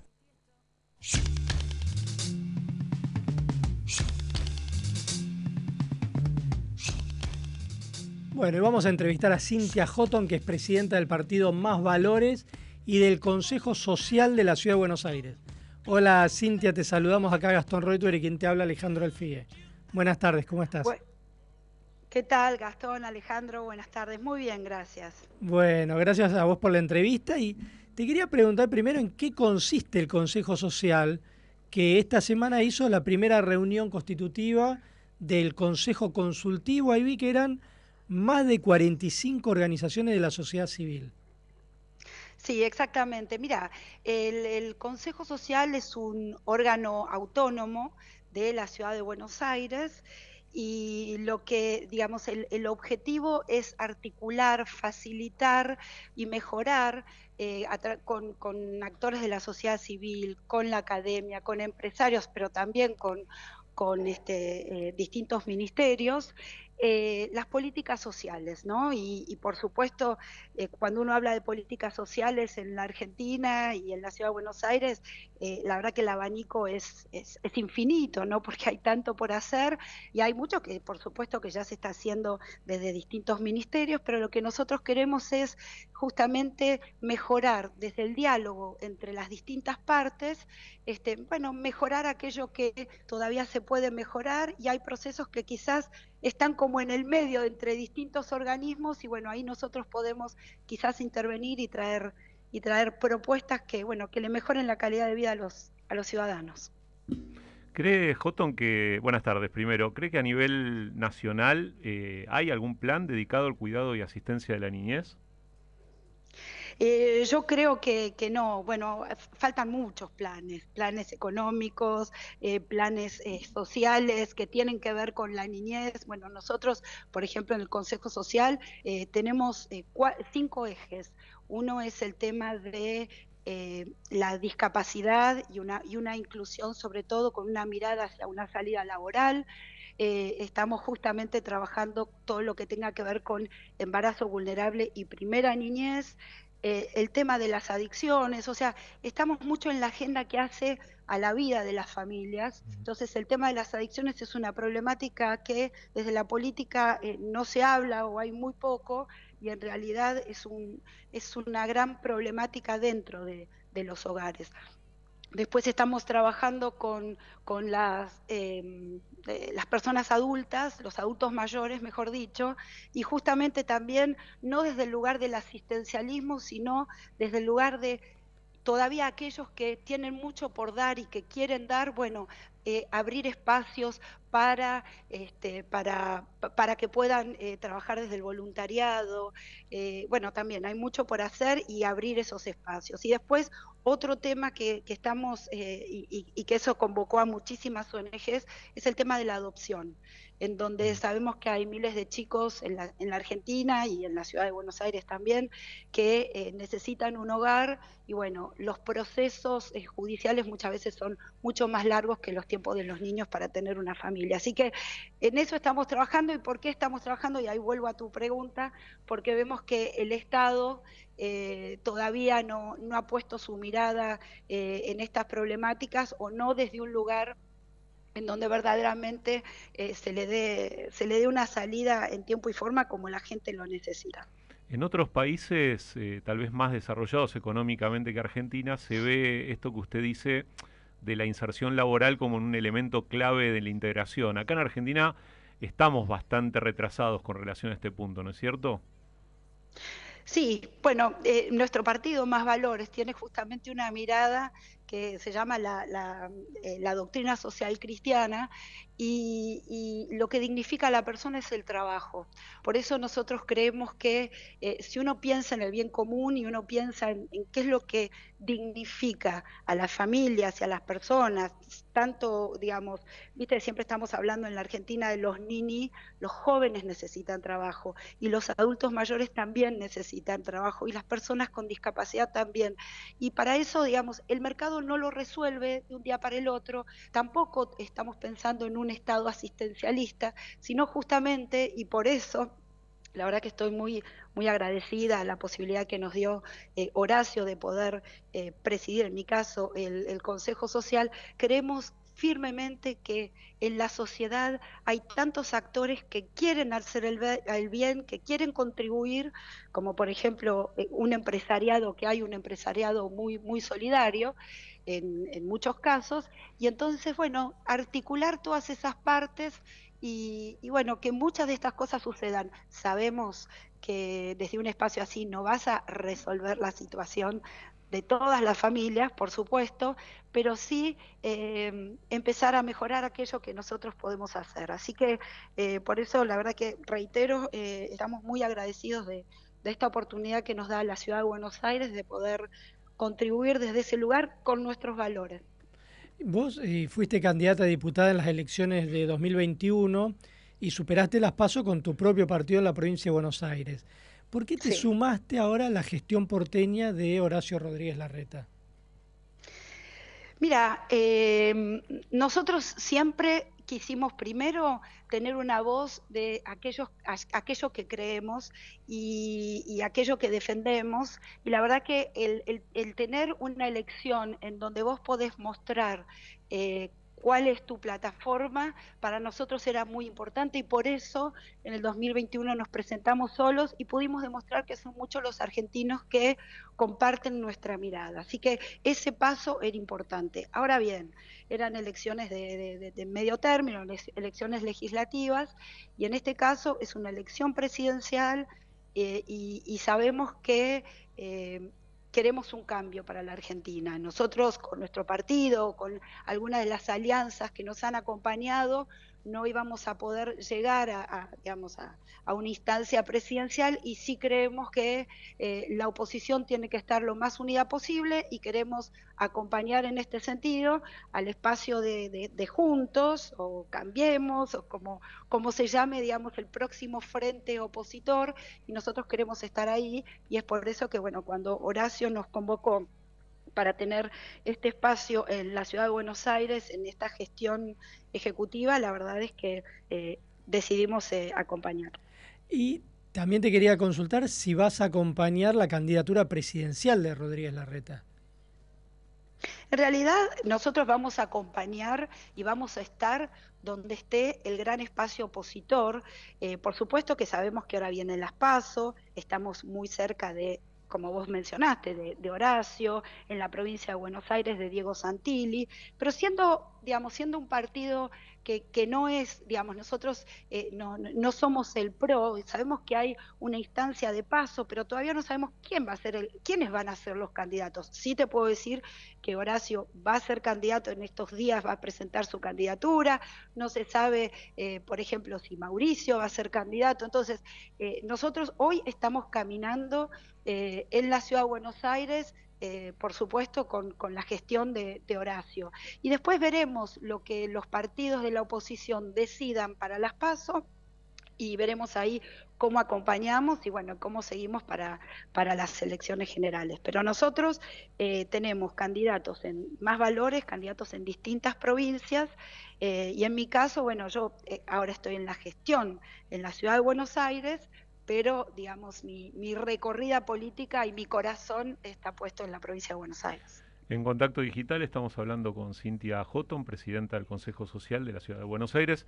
Eh, ¿cómo es trabajar con la reta todos los días? ¿Qué podría destacar de ese trabajo, de esa relación laboral? Porque, digo, se habla mucho todo el tiempo de políticas y demás, pero no tanto de la relación entre tal vez un ejecutivo como la reta y sus funcionarios. ¿Cómo podría describir esa relación? Vos sabés que eh, estoy eh, gratamente sorprendida de la eficacia del trabajo no solamente de, Horacio, sino también de todo su equipo, empezando por el jefe de gabinete, eh, Felipe Miguel, y por los distintos ministros. Hay muy buen diálogo entre todos. En el caso nuestro, desde el Consejo Social, hemos enseguida tenido las reuniones eh, con la, ministra de Desarrollo Social, de, perdón, de Desarrollo Humano y Hábitat, eh, con el ministro de Salud, con la ministra de, Espacios de espacios verdes, la verdad es que con todos hemos tenido no solamente muy buen diálogo, sino una predisposición eh, a, digamos, a trabajar en equipo. Y eso te digo que lo sentí desde el primer día y mucha eficiencia, muy rápido son en, buscar eh, el camino para ser lo más ejecutivos posible. Y quiero recalcar otra cosa más, que es, es un detalle, ¿no? Pero bueno, yo he trabajado siempre en el sector público y vos ves que se siente una cultura en la administración pública de la ciudad, una cultura que hace justamente a la eficiencia, a un diálogo transversal. Nosotros, por ejemplo, nuestras oficinas están en el edificio de Parque Lesama, y viste, es el concepto este moderno de, bueno, de, tener una, unas oficinas muy, muy amplias en donde todos estamos trabajando sin, este, a puertas abiertas y, ese diálogo y, ese respeto por, por el otro, por, no sé, usás un espacio y te dicen, bueno, acá no se come, nadie come para no ensuciar y si tenemos que dejar eh, la sala perfecta para el que viene, todos lo hacen, todos lo hacemos. Eh, la verdad es que me siento muy, muy cómoda y siento que hay mucha, mucha, e, es muy moderno, digamos, el, eh, la forma de, ejecutar y de lograr la gestión en la Ciudad de Buenos Aires. Así que me siento muy a gusto y creo que eh, es algo que seguramente no se ve en otros en otras instancias o en otras provincias. Pues es que recién hablábamos con José Luis Espert y él decía que le gustaría ir a una interna bonaerense con Juntos por el Cambio, pero que primero tienen que hablar de los proyectos eh, compartidos dentro de ese espacio. Eh, ¿Por qué los partidos minoritarios se están acercando al principal frente opositor? Bueno, primero porque somos opositores, opositores de eh, una gestión, un gobierno en donde la verdad que cualquier indicador demuestra que eh, han sido cuatro años muy duros, muy duros, eh, no solamente desde el punto de vista económico, sino también eh, el tema de las instituciones, los debates públicos, la grieta se, se acentuó, la pobreza aumentó, ni hablar de, la inflación, el tema de la justicia también que tanto nos preocupa. Entonces, la verdad es que es necesario... Ahí se interrumpió la comunicación. Sí, la perdimos. Me parece que la perdimos a Cintia Houghton. A ver si... A ver si reconecta. Bueno, nos estaba contando... ¿Hola? Sí, ahí, la escuchamos. ahora sí. Ah. Sí, sí, ahí justo se interrumpió 10 segundos. Lo que, lo que estaba diciendo es que es necesario que los argentinos, bueno, vuelvan a, tener esperanza. Eh, yo soy una de las madres, de las tantas madres que tienen a un hijo que se fue del país, apenas se recibió, se fue. Y se fue porque, porque cree que, bueno, que la Argentina en este momento no le da oportunidad a los jóvenes. Y es muy triste porque muchos de nosotros venimos justamente de, inmigrantes que, vieron en la Argentina un país donde buscar sueños. Y yo sé, o sea, soy una mujer de fe y creo y estoy segurísima que se puede lograr, o sea, no me quedo en la queja, sino estoy ahí tratando de construir eh, una opción distinta. Y sé y tengo muy en claro, y vuelvo a, me, preguntaste por, por expert y por otros espacios eh, opositores, y todos sabemos que para ganar hay que unirse y también el próximo gobierno tiene que ser muy amplio para, para que distintas voces y distintos este, funcionarios y distintos puntos de vista también eh, políticos podamos, eh, podamos contribuir en esa gran reconstrucción que, bueno, que creo que la mayoría de los argentinos está esperando. Jotón, ahí hay una, una, pregunta, pero supongo que, me imagino cuál podría ser la respuesta a esta pregunta, ¿no? Pero ¿qué, ¿cómo es congeniar eh, con la ideología de género y aborto que tiene la reta, que puede ser tal vez divergente a la que usted tiene? Eh, se lo deben haber preguntado ya. Mira, yo eh, siempre digo esto. Nosotros, por supuesto, en nuestro espacio y toda la gente que nos ha acompañado y que nos ha votado, siempre decimos que estamos a favor de la vida y siempre vamos a estar a favor de la vida en todas las instancias. Hay momentos para dar los debates, por ejemplo, cuando se debatió aborto, yo siempre dije que estaba a favor de la vida y estaba en contra del aborto y sigo estando. Ahora también entiendo los contextos. Entonces, cuando se debate, uno tiene un espacio para debatir. Eh, en este momento no hay debate, ya hay una ley que se implementó, pero vos sabés que cuando se votó aborto, se votó también la ley de contención integral para la mujer embarazada y la primera infancia. Bueno, nuestro trabajo desde el Consejo Social, y lo he hablado con el ministro Fernán Quirós y también con, con, con Horacio, y es que en la Ciudad de Buenos Aires simplemente esa ley. O sea, hoy en día se aplica la ley del aborto, bueno, la ley, que también es una ley nacional, por eso digo, no hay nada que debatir, es una ley nacional y tiene que ver con la vida, bueno, que también se esté ejecutando esa ley, que se respete el derecho de todas las mujeres, no solamente las de la Ciudad de Buenos Aires, sino también de la provincia, que vienen a atenderse a los hospitales públicos de la Ciudad de Buenos Aires, bueno, que se les respete también ese derecho a que si están con un embarazo en un estado de vulnerabilidad, se les brinden todas las herramientas para aquellas que lo deseen y que quieran seguir adelante con su embarazo, lo puedan hacer con toda la contención económica, eh, psicológica, social, que es lo que la ley eh, eh, solicita. Así que por eso digo, nos, siempre nos ubicamos en los tiempos y nunca, digamos, vamos a dejar de lado nuestros valores, pero desde una, digamos, desde una jurisdicción y desde la, legalidad siempre vamos a ir por la vida. Y en la Ciudad de Buenos Aires hay mucho por hacer y reitero, por eso también estoy muy agradecido Horacio, porque cuando me convocó yo le dije, mira, este tema me interesa y es que se aplique una ley nacional que hoy en día todavía en la mayoría, te diría que casi ninguna provincia hoy se está aplicando. Entonces, que la Ciudad de Buenos Aires sea una de las primeras y que nosotros hayamos sido digamos, el puente para que esto suceda, me enorgullece muchísimo. Te hago una última pregunta, porque ya tenemos que ir cerrando. ¿Planeas presentarte en alguna candidatura en las próximas elecciones? Pero por supuesto, tenemos mucho por hacer, así que por supuesto vamos a, A ver, primero eh, tenemos que trabajar en, este momento desde el Consejo Social. Estoy muy, eh, muy compenetrada en el lanzamiento. Vos decías justamente que eh, antes de ayer hicimos la primera, la primera reunión del Consejo Consultivo y ya tuvimos casi 60 ONGs que participaron. En el Consejo Honorario tengo 22 personas, empresarios, académicos, que también se van a sumar. Así que estamos muy abocados al trabajo trabajo desde el Ejecutivo. Pero el partido político sigue, no solamente en la provincia de Buenos Aires, sino también a nivel nacional. Y bueno, eh, seguramente tendremos la candidatura que nos merecemos, que tendremos que empujar, porque nunca es fácil conseguir una candidatura y una candidatura que represente a los miles de, cientos de miles de votos que ya, que ya hemos obtenido.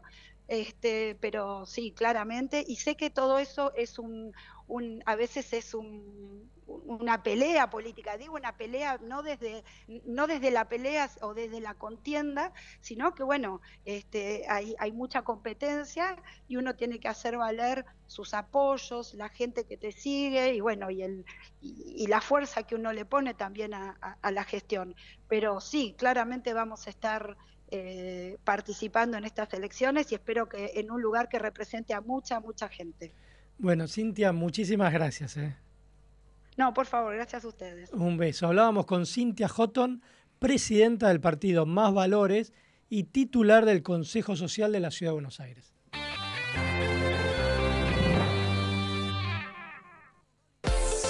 Comunicate con nosotros a través de nuestro WhatsApp 11 50 26 8 630. Radio Rivadavia AM 630. Todo lo que pasa. Todo el día. Consejo para ti. Si te sientes agobiado, que nadie te llama, atrasate una cuota. Pinto blanco, vamos a brindar filomenal, filomenal.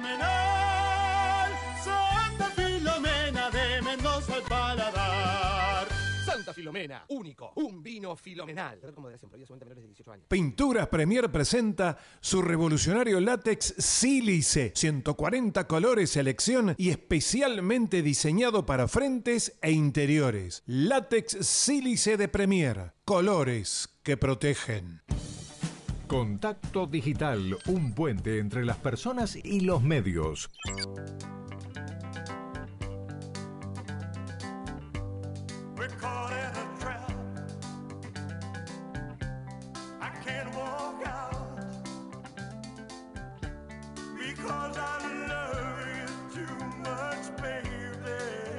Hola chicos, con respecto a Cristina, a la cámpora y a, la proscripción y toda esa payasada, estos muchachos lo que no quieren es paso, porque si llegan a ir a las pasos, se les cae el relato del mayor apoyo que tiene Cristina. Yo les puedo asegurar que no tiene el apoyo que dicen que tienen. Por eso quiere que todos se encolumnen atrás de ella para que no le cuenten las costillas al kirchnerismo, muchachos.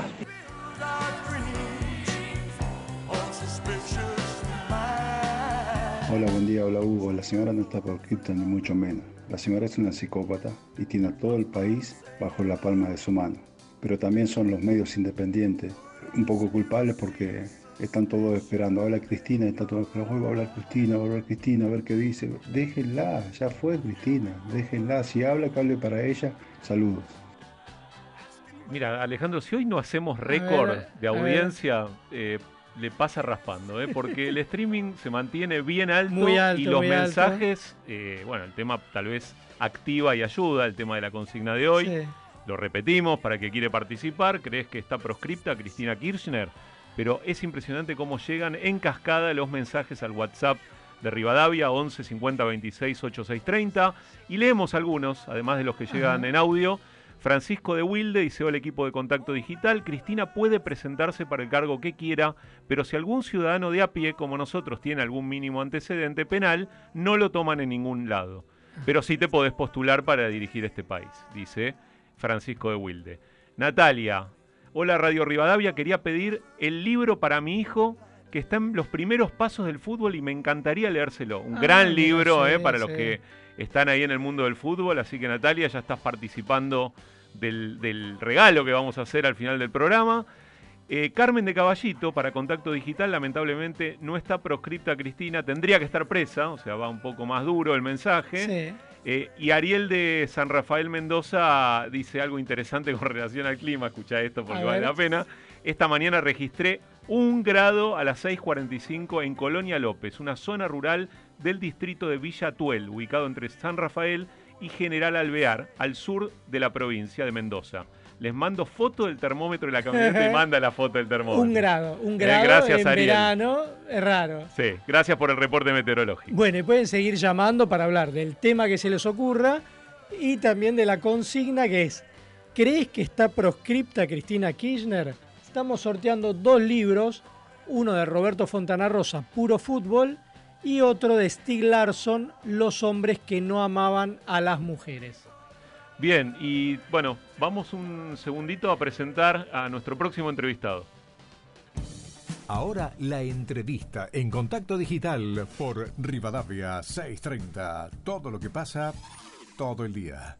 Bueno, y la entrevista es un contacto directo eh, con nuestro periodista especializado en tenis, un gran periodista, Dani Miche, que está ya en comunicación con nosotros y seguramente ubicado ahí en un lugar preferencial, esperando el partido de Carlos Alcaraz, el número dos del mundo, ¿eh? en el tenis hay que decirlo, el español Carlos Alcaraz. Dani, ¿estás por ahí? Hola Gastón, Alejandro, un fuerte abrazo. O sea, que estamos viendo la reserva, ¿no? Ponele Cameron Norris con, ¿Qué reserva? No, éramos éramos chicos y íbamos a la cancha y veíamos la tercera, que era buenísimo. Ahora ya no hay más eso. Bueno, no, igual Cameron Norris, 12 del mundo y varillas, este, de la cual el peruano, la verdad que la está rompiendo, entrenado por un, un eh, picapiedra, batallador, remador como el Chucky Junqueira, eh, jugador de, de, Tandil, que es el entrenador de, de Juan Pivarillas, que está haciendo un torneazo bárbaro, le ganó a Tim, le ganó a Musetti, de la cual está jugando con, con Cameron Norris la primera semi. Hay que decir, Dani, que es un privilegio tener en la Argentina un torneo de este nivel internacional, el Argentina Open, un ATP de categoría 250, eh, porque Argentina está con dificultades económicas y sabemos lo que significa organizar este tipo de torneos, ¿no es cierto? Sí, bueno, en este caso, para, para ser honestos, eh, la llegada de Carlitos Alcaraz se da por causalidad, más que por casualidad. No iba a venir Carlitos acá, ya imagínate que el año pasado ya el, el grupo Tenium, que son los dueños del torneo, es una empresa belga, este, que tiene entre otros como socio a Sebastián Grosjean, un ex top ten deista francés. Había hecho, obviamente, con, el manager y con el buen contacto que tiene con Juan Carlos Ferrero, que es el entrenador de, Carlitos y campeón de este torneo hace algunos años. Y Carlitos dijo: No, mira, voy a Río, ahí la, la cobro toda después voy a Acapulco, que la cobro toda, y después ya, bueno, arrancó Indian Wells y Miami, que son los primeros Master 1000.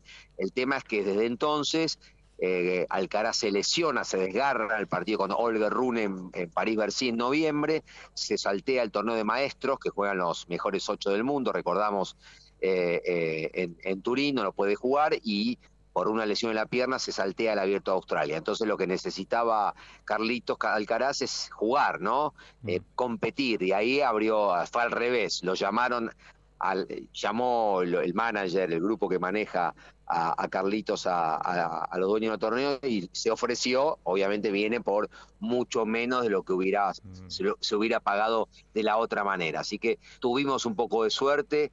Creo que la gente, eh, el público argentino entiende mucho de tenis. En cuanto se anunció que Carlitos venía a casa, agotaron los tickets para miércoles, jueves, viernes, sábado y domingo absolutamente rápido, porque sabes que a este tipo no lo tenés más acá, eh, por lo menos en los próximos años, olvídate, es impagable.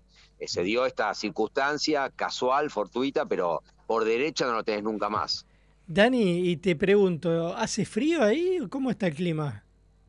No, ahora está, hacía, hacía frío a la mañana, ahora hay 23 grados, solcito, está para remera, cuando ahora eh, se descompuso alguien de, lamentablemente el público, pararon el partido, estaba 3-2 Norri, cosas que a veces vemos por televisión, viste que a veces pasa la gente que no se hidrata bien o que se descompensa, es terrible eso, pero bueno, eh, nada, la televisión lo muestra, cosa que no hay que hacer, pero está parado el partido. Pero está, está bastante agradable, hay mucha gente y obviamente esperando, esperando el partido, la presentación de Carlitos acá contra Bernabé Zapata Miralles en la otra semi en Buenos Aires. Dani, tenés una amplia experiencia en, ver jugadores top. Bueno, seguiste muchísimo, obviamente, la carrera del gran Roger, a quien extrañamos, y también de Rafa Nadal, de Djokovic. ¿Qué es lo que más te sorprende de un talento precoz como Carlos Alcaraz?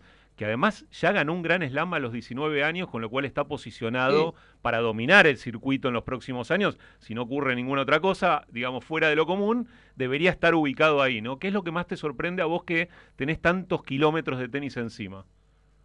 Sí, es algo que no se estaba dando en los últimos tiempos. La generación precoz, la última, fue tal vez la de primero Djokovic, eh, y después eh, del Potro, ¿no? para atrás tenés a Nadal o a Gasquet, ponele. Pero viste que no van apareciendo chicos eh, super cracks de 17, 18 años. Aparecen algunos buenos jugadores, como Olga Rune, por ejemplo, que te clava y se gana un Master 1000, pero hoy lo ves y todavía está lejos de pelear por el número uno. Este chico sí, ya a los 17 años empezó a ascender mucho, ya a los 18 empezó a ganar torneos importantes, ya tiene dos Master 1000, Madrid y Miami, además del US Open, y te das la sensación de que tiene la personalidad, el carisma para pelear por el número uno. De hecho, terminó el año como número uno.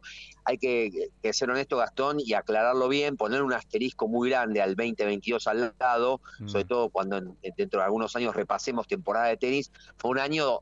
Eh, a ver, no es para tirarme en, contra del Caraz ni mucho menos, pero fue un año donde la geopolítica hizo lo suyo en el tenis, ¿no?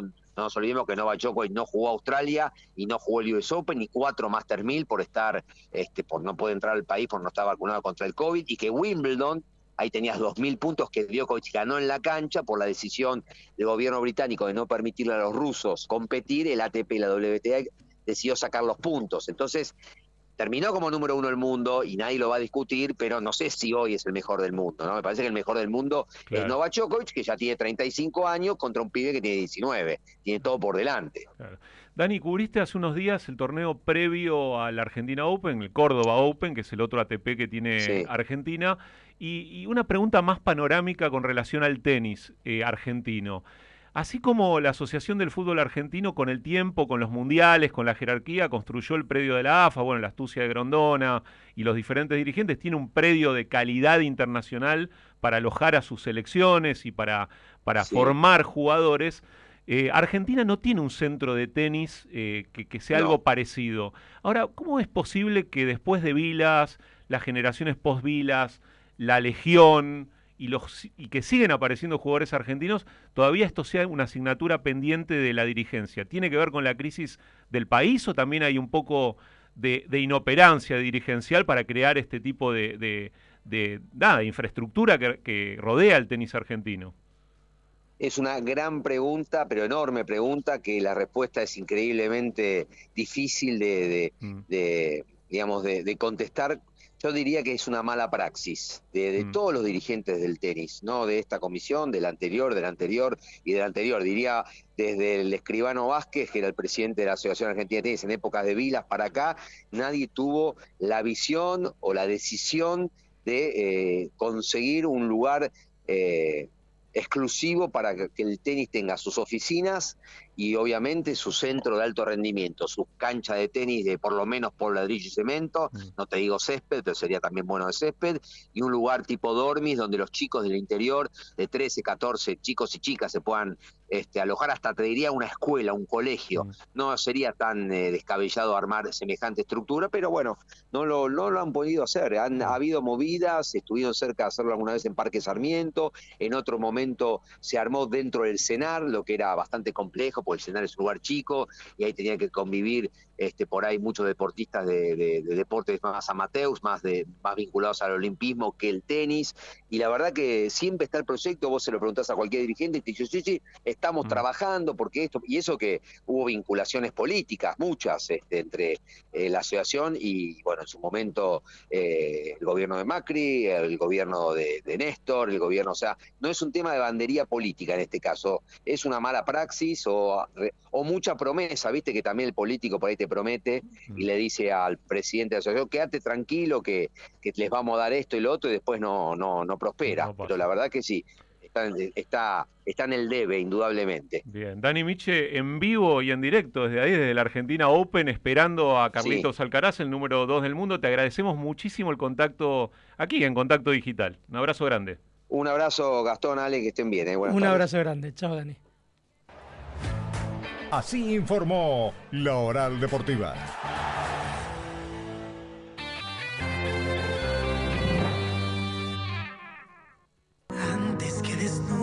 El rey de la bachata vuelve a la Argentina. Romeo Santos. 22 de abril. Estadio Vélez. Últimas entradas a la venta en entrada1.com. Romeo Santos, Fórmula 3, La Gira. Produce Phoenix Entertainment. Señor, ¿hace mucho que esta playa es nudista? Recién, me afanaron la malla. Radio Rivadavia AM630 ya está en TikTok. Encontranos en esta red social. Seguinos, informate y comentá. Todos nuestros contenidos de la manera más rápida.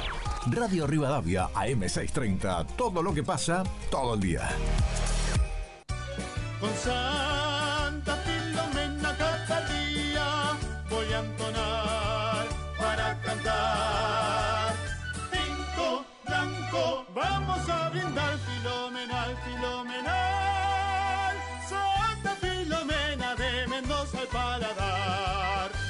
Filomena, único, un vino filomenal. Red con moderación, prohibida su venta a menores de 18 años.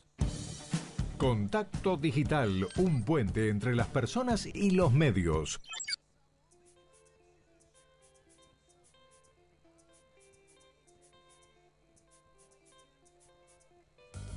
Piojo no es cualquiera, usted aunque lo quiera, difícilmente llegue a lograr.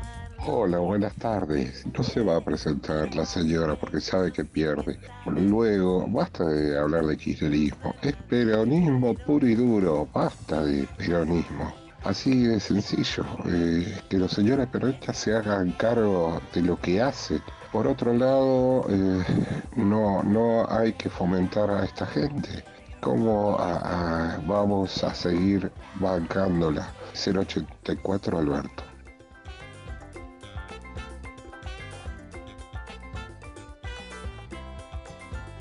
Sí, buenas tardes chicos. Bueno, mi nombre es Eduardo Santelmo, 213 y proscripta no está, pero le gusta un poquito hacerse rogar. Abrazo grande y buen programa. Chao.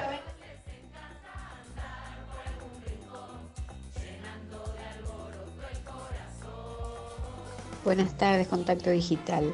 Es, vergonzoso, para no decir otra cosa, que una abogada diga que está proscripta como si no conociera las leyes. En realidad es más patético todavía, siendo ella abogada. Así que para nada pienso que está proscripta. Es una chorra eh, ocupando el cargo de vicepresidenta, como dijo Esper, Estela de Santa Fe. ¿Y qué pasa que estamos escuchando piojos y piojitos sobre los llamados de los oyentes? ¿Y qué pasa, Alejandro? Que la tenemos en comunicación a Graciela González, directora del Jardín de la Esquina y del proyecto del disco Piojos y Piojitos. Hola Graciela, te saludamos. Gastón Reuter y quien te habla Alejandro Alfie. ¿Cómo estás? Buenas tardes.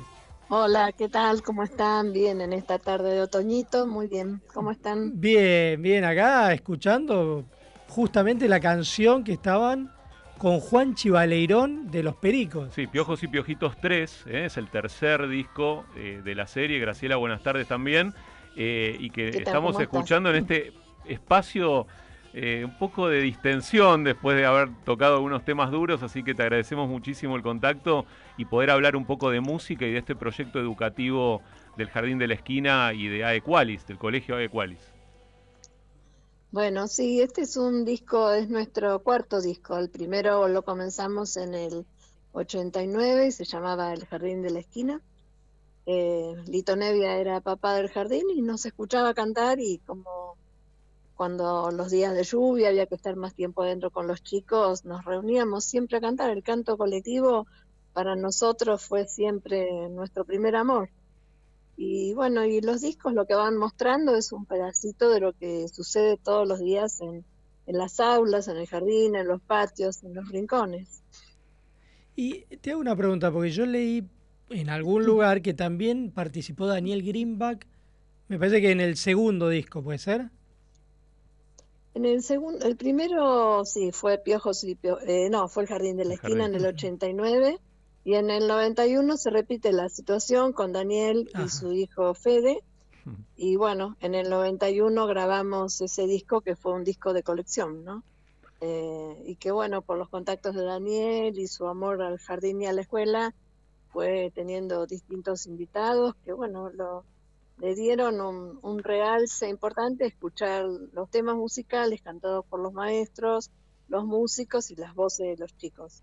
En Piojos y En Piojitos. 2000, Sí, perdón, Graciela, no, te decía, iba a decir, agregar que en Piojos y Piojitos 3 participan, además de Juanchi Baileirón de los Pericos, Ramón Ayala, Mariana Baraj, Alejandra Cagnoni, Martín Gutman, Magdalena Fleita, Luis Pesetti, Rafa Surijón, Louta y Martín Gutman, entre otros. O sea, una cantidad de sí, artistas que. y Mariano Fernández Bussi Y también. Mariano Fernández, exactamente. Y digo que es una cantidad de artistas impresionante que nada, se fusionaron para participar de este proyecto y, y también la, la calidez que tiene la voz de los chicos en los temas, ¿no? Sí, nosotros continuamos la idea de Daniel en su momento y en el 2003 eh, volvimos a editar otros Piojos y Piojitos 2 y después, bueno, nos quedamos porque nuestro objetivo es la escuela. Eh, en el 2019 retomamos la idea y bueno, entre el, el comienzo y la pandemia, que fue duro porque uno de los, así, así como la pandemia generó distintas cuestiones socialmente, eh, no poder cantar era un- una situación muy compleja para, para nosotros, que siempre fuimos cantores y todas las situaciones las resolvimos con canciones de por medio, ¿no?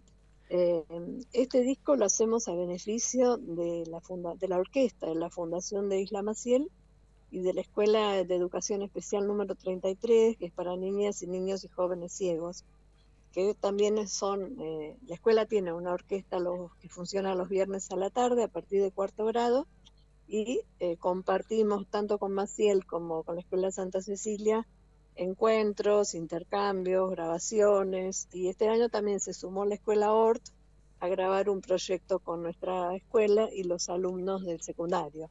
Así que bueno, estamos en movimiento. Después de poder volver a cantar y sacarnos los barbijos, seguimos en movimiento. Ahora, ¿y cómo Y se organizan son- ahí para grabar? Sí. Digo, pues tienen que grabar Ah, un disco con venir, alumnos, maestras, los Ah, es una artistas. fiesta. Es una fiesta. En la escuela hay un estudio de grabación chiquito y ahí se van grabando el material que se canta curricularmente, ¿no? En las aulas como proyecto de música y después sumamos algunos estudios de grabación.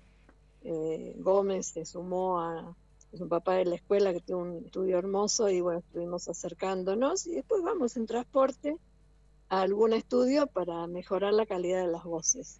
Yo, yo me acuerdo una canción que me, me encanta, que es la de El Oso con Fito Páez, eh, Claro. la canción de Morris.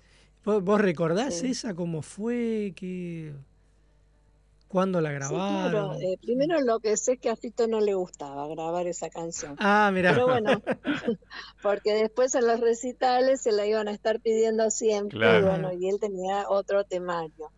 Pero bueno, en la escuela se cantaba, la cantaban los maestros, la cantaban todos, directores, los chicos, y se empezó a grabar en el estudio de grabación y en las voces finales eh, participan casi todos los maestros del jardín de ese momento y, y la voz de Fito y los coros que después también con el equipamiento se van replicando, ¿no?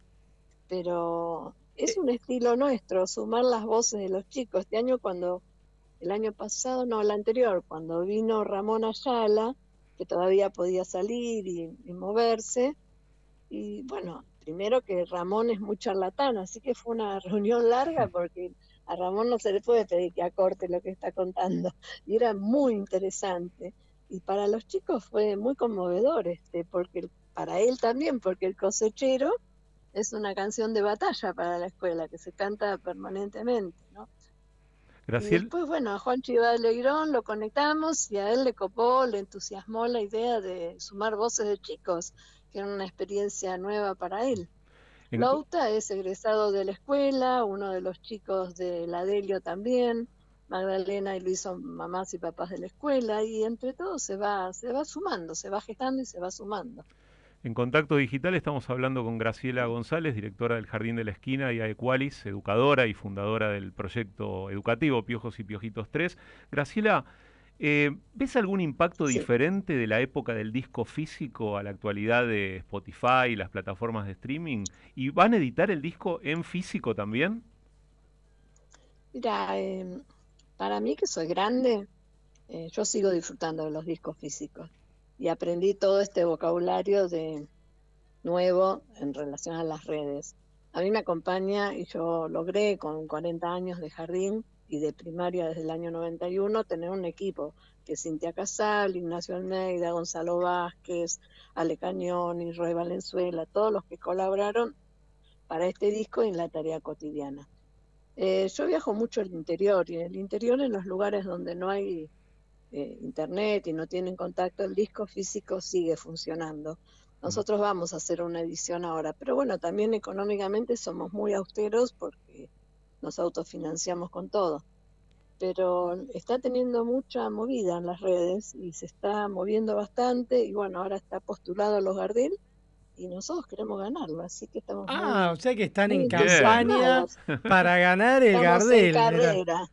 sí, estamos en carrera, sí, no nos achicamos. Muy bien. Hay un tema que todavía no está subido a las redes, que se va a subir, que es un tema para nosotros muy significativo, que es un tema la bandera, que queremos distribuirlo en las escuelas del país que son eh, estrofas de distintos temas de la bandera y con un cierre que hace Luis Pesetti con un recitado. Y este año vamos a empezar a grabar un tema más con, con otro grupo musical que se acercó a decir que ellos también quieren colaborar.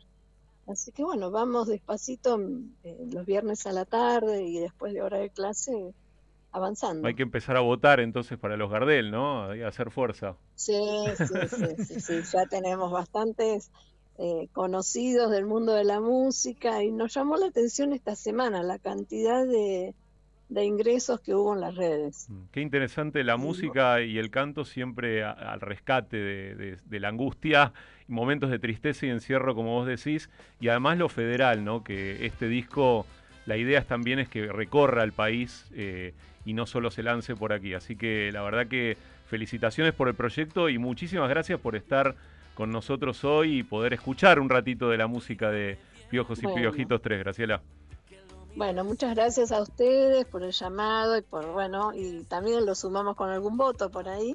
Obvio, este, obviamente. Y nosotros vamos a seguir cantando, porque el canto es lo que nos une, nos, nos une en las reuniones, en las marchas, en las calles, en las fiestas, en, en todos los eventos y para los chicos es, es, es muy sanador, para los grandes también. Eh, Graciela, muchas gracias. Una cosita antes de irte, el jardín de la esquina es jardín y primaria, ¿no?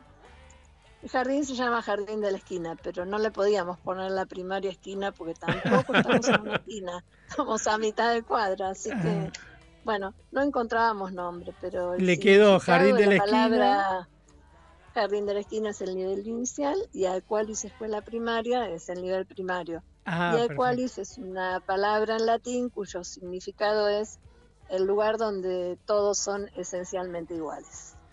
Bueno, Graciela González, muchísimas gracias. Gracias, gracias a ustedes. ¿eh? Un beso grande. Hablábamos con Graciela González, directora de Jardín de la Esquina y Equalis y del proyecto del disco Piojos y Piojitos que ahora están en la edición 3.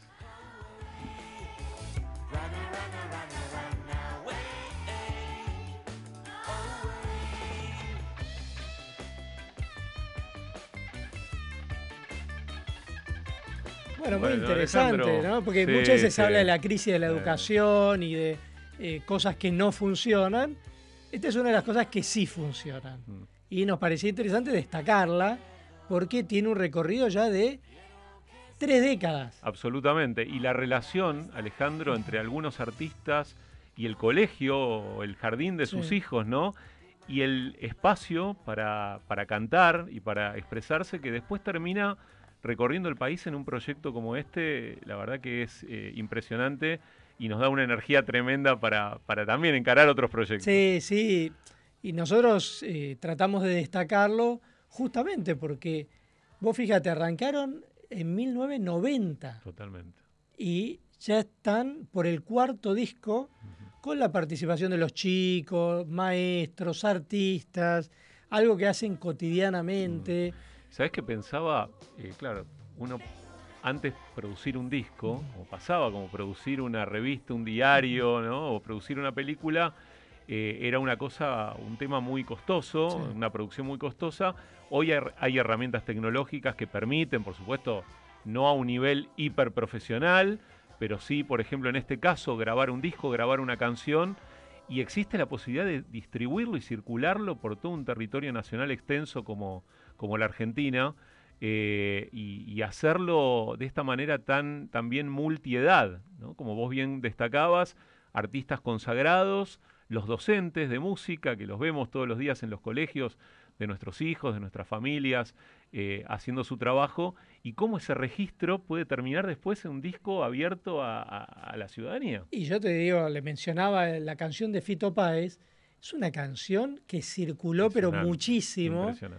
Y estaba bien eso que ella decía, Fito no la quería cantar originalmente, bueno, porque es un tema de Morris. A, él le gusta cantar, es un compositor. Es decir, creó más de 200 canciones y justo le pidieron que cante una de otro compositor. Totalmente. Pero es fantástica esa canción. Sí, total. Y, de todos modos, Fito ha sido también muy generoso cantando con otros artistas, ¿no? Y, grabando otro tipo de canciones. Pero bueno, me quedé pensando que, que, este proyecto es un poco un símbolo de lo que se puede lograr eh, cuando todos están unidos eh, en función de un objetivo. Así que hermoso momento y, bueno, se nos está acabando el programa. Sí, sí, ganadores del sorteo. ¿Y qué sorteamos? Primero recordemos qué sorteamos. El disco, de, el disco, el, disco, el, libro. de Roberto Fontana Rosa, Puro Fútbol, que lo tengo en mis manos, va para Leandro Louri, terminado el DNI en 082. Bien, felicitaciones. el libro de Stig Larsson, los hombres que no amaban a las mujeres para Daniela de Vicente López, DNI terminado en 687. Bien. Reitero, Leandro Louri ganó el libro de Roberto Fontana Rosa y Daniela de Vicente López ganó el libro de Stig Larsson, Los hombres que no amaban a las mujeres. Y ya estamos terminando, el programa y, haciendo el pase acá con Ricardo Guasardi en el sillón de Rivadavia. ¿Qué haces, Ale? ¿Cómo estás, Ricardo? Buenas tardes. Yo soy del rojo. no, quedé en minoría absoluta. independiente de la cabe. Gracias. ¿Es de Racing? No, no, pero de, Atlanta, de Atlanta, de Atlanta. De, otra categoría. Uy, hincha de Racing. Uy, se armó el clásico de Avellaneda. Tengo otro amigo hincha de Atlanta. ¿En serio? ¿Son dos? ¿Sí? No, en serio. Yo toda mi familia de Atlanta. No, toda mi familia. No, guarda con el bohemio, eh. Guarda con el bohemio que hizo un gran negocio con él. Oh, pero nos critica por todos lados. Vine escuchándote y en serio, en serio. Dos cosas. Dos, cosas, te quería decir. Una, hablando con Houghton, Cintia Houghton, el tema de la adopción, ¿no? Un tema que me parece que estamos en deuda, ¿no? Sí, sí, venimos muy es Es impresionante la cantidad de papás y mamás este, que están en condiciones, porque viste que, que quieren adoptar, que se presentan. Y no les dan los y no todos quieren un recién nacido, la mayoría quiere un recién nacido, ¿estamos de acuerdo, Alejandro? Pero no todos quieren un recién nacido y los jueces de familia demoran, demoran. Entonces, me suena como que, estamos en deuda. Y lo otro que te quería decir, esta mañana este, mm, estuve leyendo el diario y me acordé del amigo Gambusa. Muy buena nota. Roberto Gambusa, gerente de la TV pública. Medio gracioso, ¿no? Y vos sabés que en esta radio, no en este edificio, pero eh, yo terminaba el sillón, y ¿sabés a quién presentaba? A la señora directora presidenta de la televisión pública. ¿Rosario Lufrano? Rosario Lufrano. Que tuvo dos años en Rivadavia. Este, que tiene ahora va a tener que juntar al directorio para decir qué hacemos con Gambusa. Sí, yo te voy a decir algo. Lufrano era muy buena periodista, pero le cuesta la gestión pública, podríamos decirlo Ya así. había sido. Ya había sido eh, directora de la TV pública, cobró un retiro voluntario, más de 30 sueldos en el año 2016 y volvió después al mismo lugar a trabajar. Eh, su abogado era Alberto Fernández, Alberto, Alberto. el abogado del retiro voluntario que luego la designó como presidenta de Radio y Televisión Argentina, por supuesto que no devolvió nada del retiro voluntario. Viste que cuando vos te vas de una empresa y volvés, por lo menos un devolvés día- la ¿Te acordás plata. que el día que le faltaban 11 palos, ¿te acordás en tesorería? 11 millones 400 mil pesos que retiraron en efectivo. Yo digo, ¿cuánto podés durar este, en cualquier función cuando tu tesorero te dice, no, vos sabés que tengo una diferencia de caja? ¿Cuál es la diferencia? 11 palos 400. una cosa espantosa. Eh, pero Gambusa, que no lo conoce nadie, ¿eh? Es el vocero de Pepe Albistur. Pepe. Pepe Albistur, Pepe. él trabaja como vocero de Pepe Albistur. Pero no va. También asesora a Victoria Tolosa Paz. Ah, mira. Eh, la asesoró a Fabiola Yáñez, a la primera dama, Fabiola, Fabiola, la del cumpleaños. la del cumpleaños. Sí. Pero por esos trabajos no cobra. Cobra como gerente de la TV pública, donde no tiene oficina ni horario ni va al canal a trabajar. O sea, como nosotros no tenemos guita negra, pagale vos que, ¿no? ¿Cómo estamos hoy, eh? ¿Cómo está? Pero ¿Cómo veni- Ricardo, venimos Ricardo, hoy, eh? contame del Ricardo, sillón de vamos. Rivadavia ¿Cómo que estamos tenés hoy, eh? para hoy, Mm. porque si no. Estamos, che, estamos, como se dice ahora, nene, picantes. Estamos picantes, Estamos estamos picantes. No, picantes. mira, eh, vuelven algunas páginas históricas. Vuelvo el quiero saludar, donde voy a saludar a Gambusa, obviamente. voy a saludar a Vicky Es un Donda. personaje de Gasalla, Gambusa, ¿no? Suena- Podría me- ser o no. Hoy cuando hablo el diario y, y miré, Viste la siempre- foto, siempre además, ¿no? y miro quién, ¿no? Ajá. Digo, Alejandrito, mirá Alejandrito, ¿no? Este, me lo leí de punta a punta. Voy a saludar a Gambusa, voy a saludar a Vicky Donda. Otra que- eh, Sí, sí, dos cargos le dieron. Sí, sí, es que necesita ¿Sabías? pagarle a la empleada A la doméstica, mucama, ¿viste? a que la la- mucama. a la que Dos la tenía en negro. cargos tiene, ¿sabías? Sí, sí. La nombraron también directora del Banco Provincia. Y tiene que mantener una familia, ¿viste? Claro, te entiendo, sí. Eh, tendríamos que, yo te tendría que tener a vos como columnista, vos como a mí como columnista. ¿Está bien? Nos divertiríamos como locos. Nos matamos de risa, y, pero porque si no tenés que llorar acá, tenés que sí. tirar todo bajo un camión. Che, este, buena la nota de Houghton, en serio, en serio. Te escuché con Esper también. Yo creo que Esper le dio, a vos te dio una puntita. Como que él se incorporaría, ¿no? Algo dejó ahí abierto, pero no te- te lo dice, te diste- ¿no? y no lo va a decir. No te lo dice. No lo va a decir. Que ahí se diferencia de Milei, viste que Milei no quiere saber absolutamente nada y dice, no, juntos por el cargo, eh, bueno, La de la reta dijo la peste. casta, De la reta pestes. La casta. y, y no, Ahora, Esper eso no, Esper no le conviene por el cambio, eh, Milei. No le conviene. Porque vos sabés que en provincia, como lo dijo Esper y como vos lo sabés, un voto. Con un voto se queda. Muchos oyentes de Rivadavia lo marcaron, ¿eh? que son Con funcionales al quedás- oficialismo. Claro, claro. Porque Milei va a sacar Mm. un 15, ponele. Un 20, ponele. Y chau, te lo sacó a vos.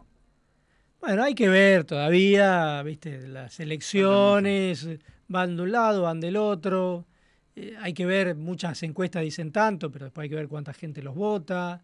Che, si lo ves a Gambusa, le mandás un abrazo. Le, le mando un abrazo de parte de Ricardo. Gracias, Alejandrito. Nene. Bueno, Un muchísimas abrazo.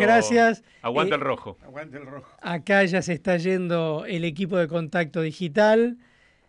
Va a venir el primero el rotativo del aire, después Ricardo Guasardi con el sillón de Rivadavia. Hoy estuvo la producción periodística Facundo Raventos y Joaquín Pérez Laudicio, Camila González en la operación técnica junto con Julieta Palmerio, J. Castro en edición, Matías Muñoz en redes sociales. Chao Gastón, buen fin de bueno, hasta semana. el sábado que viene y un beso a Ceci que se recupera. Esto fue Contacto Digital, un puente entre la gente y los medios.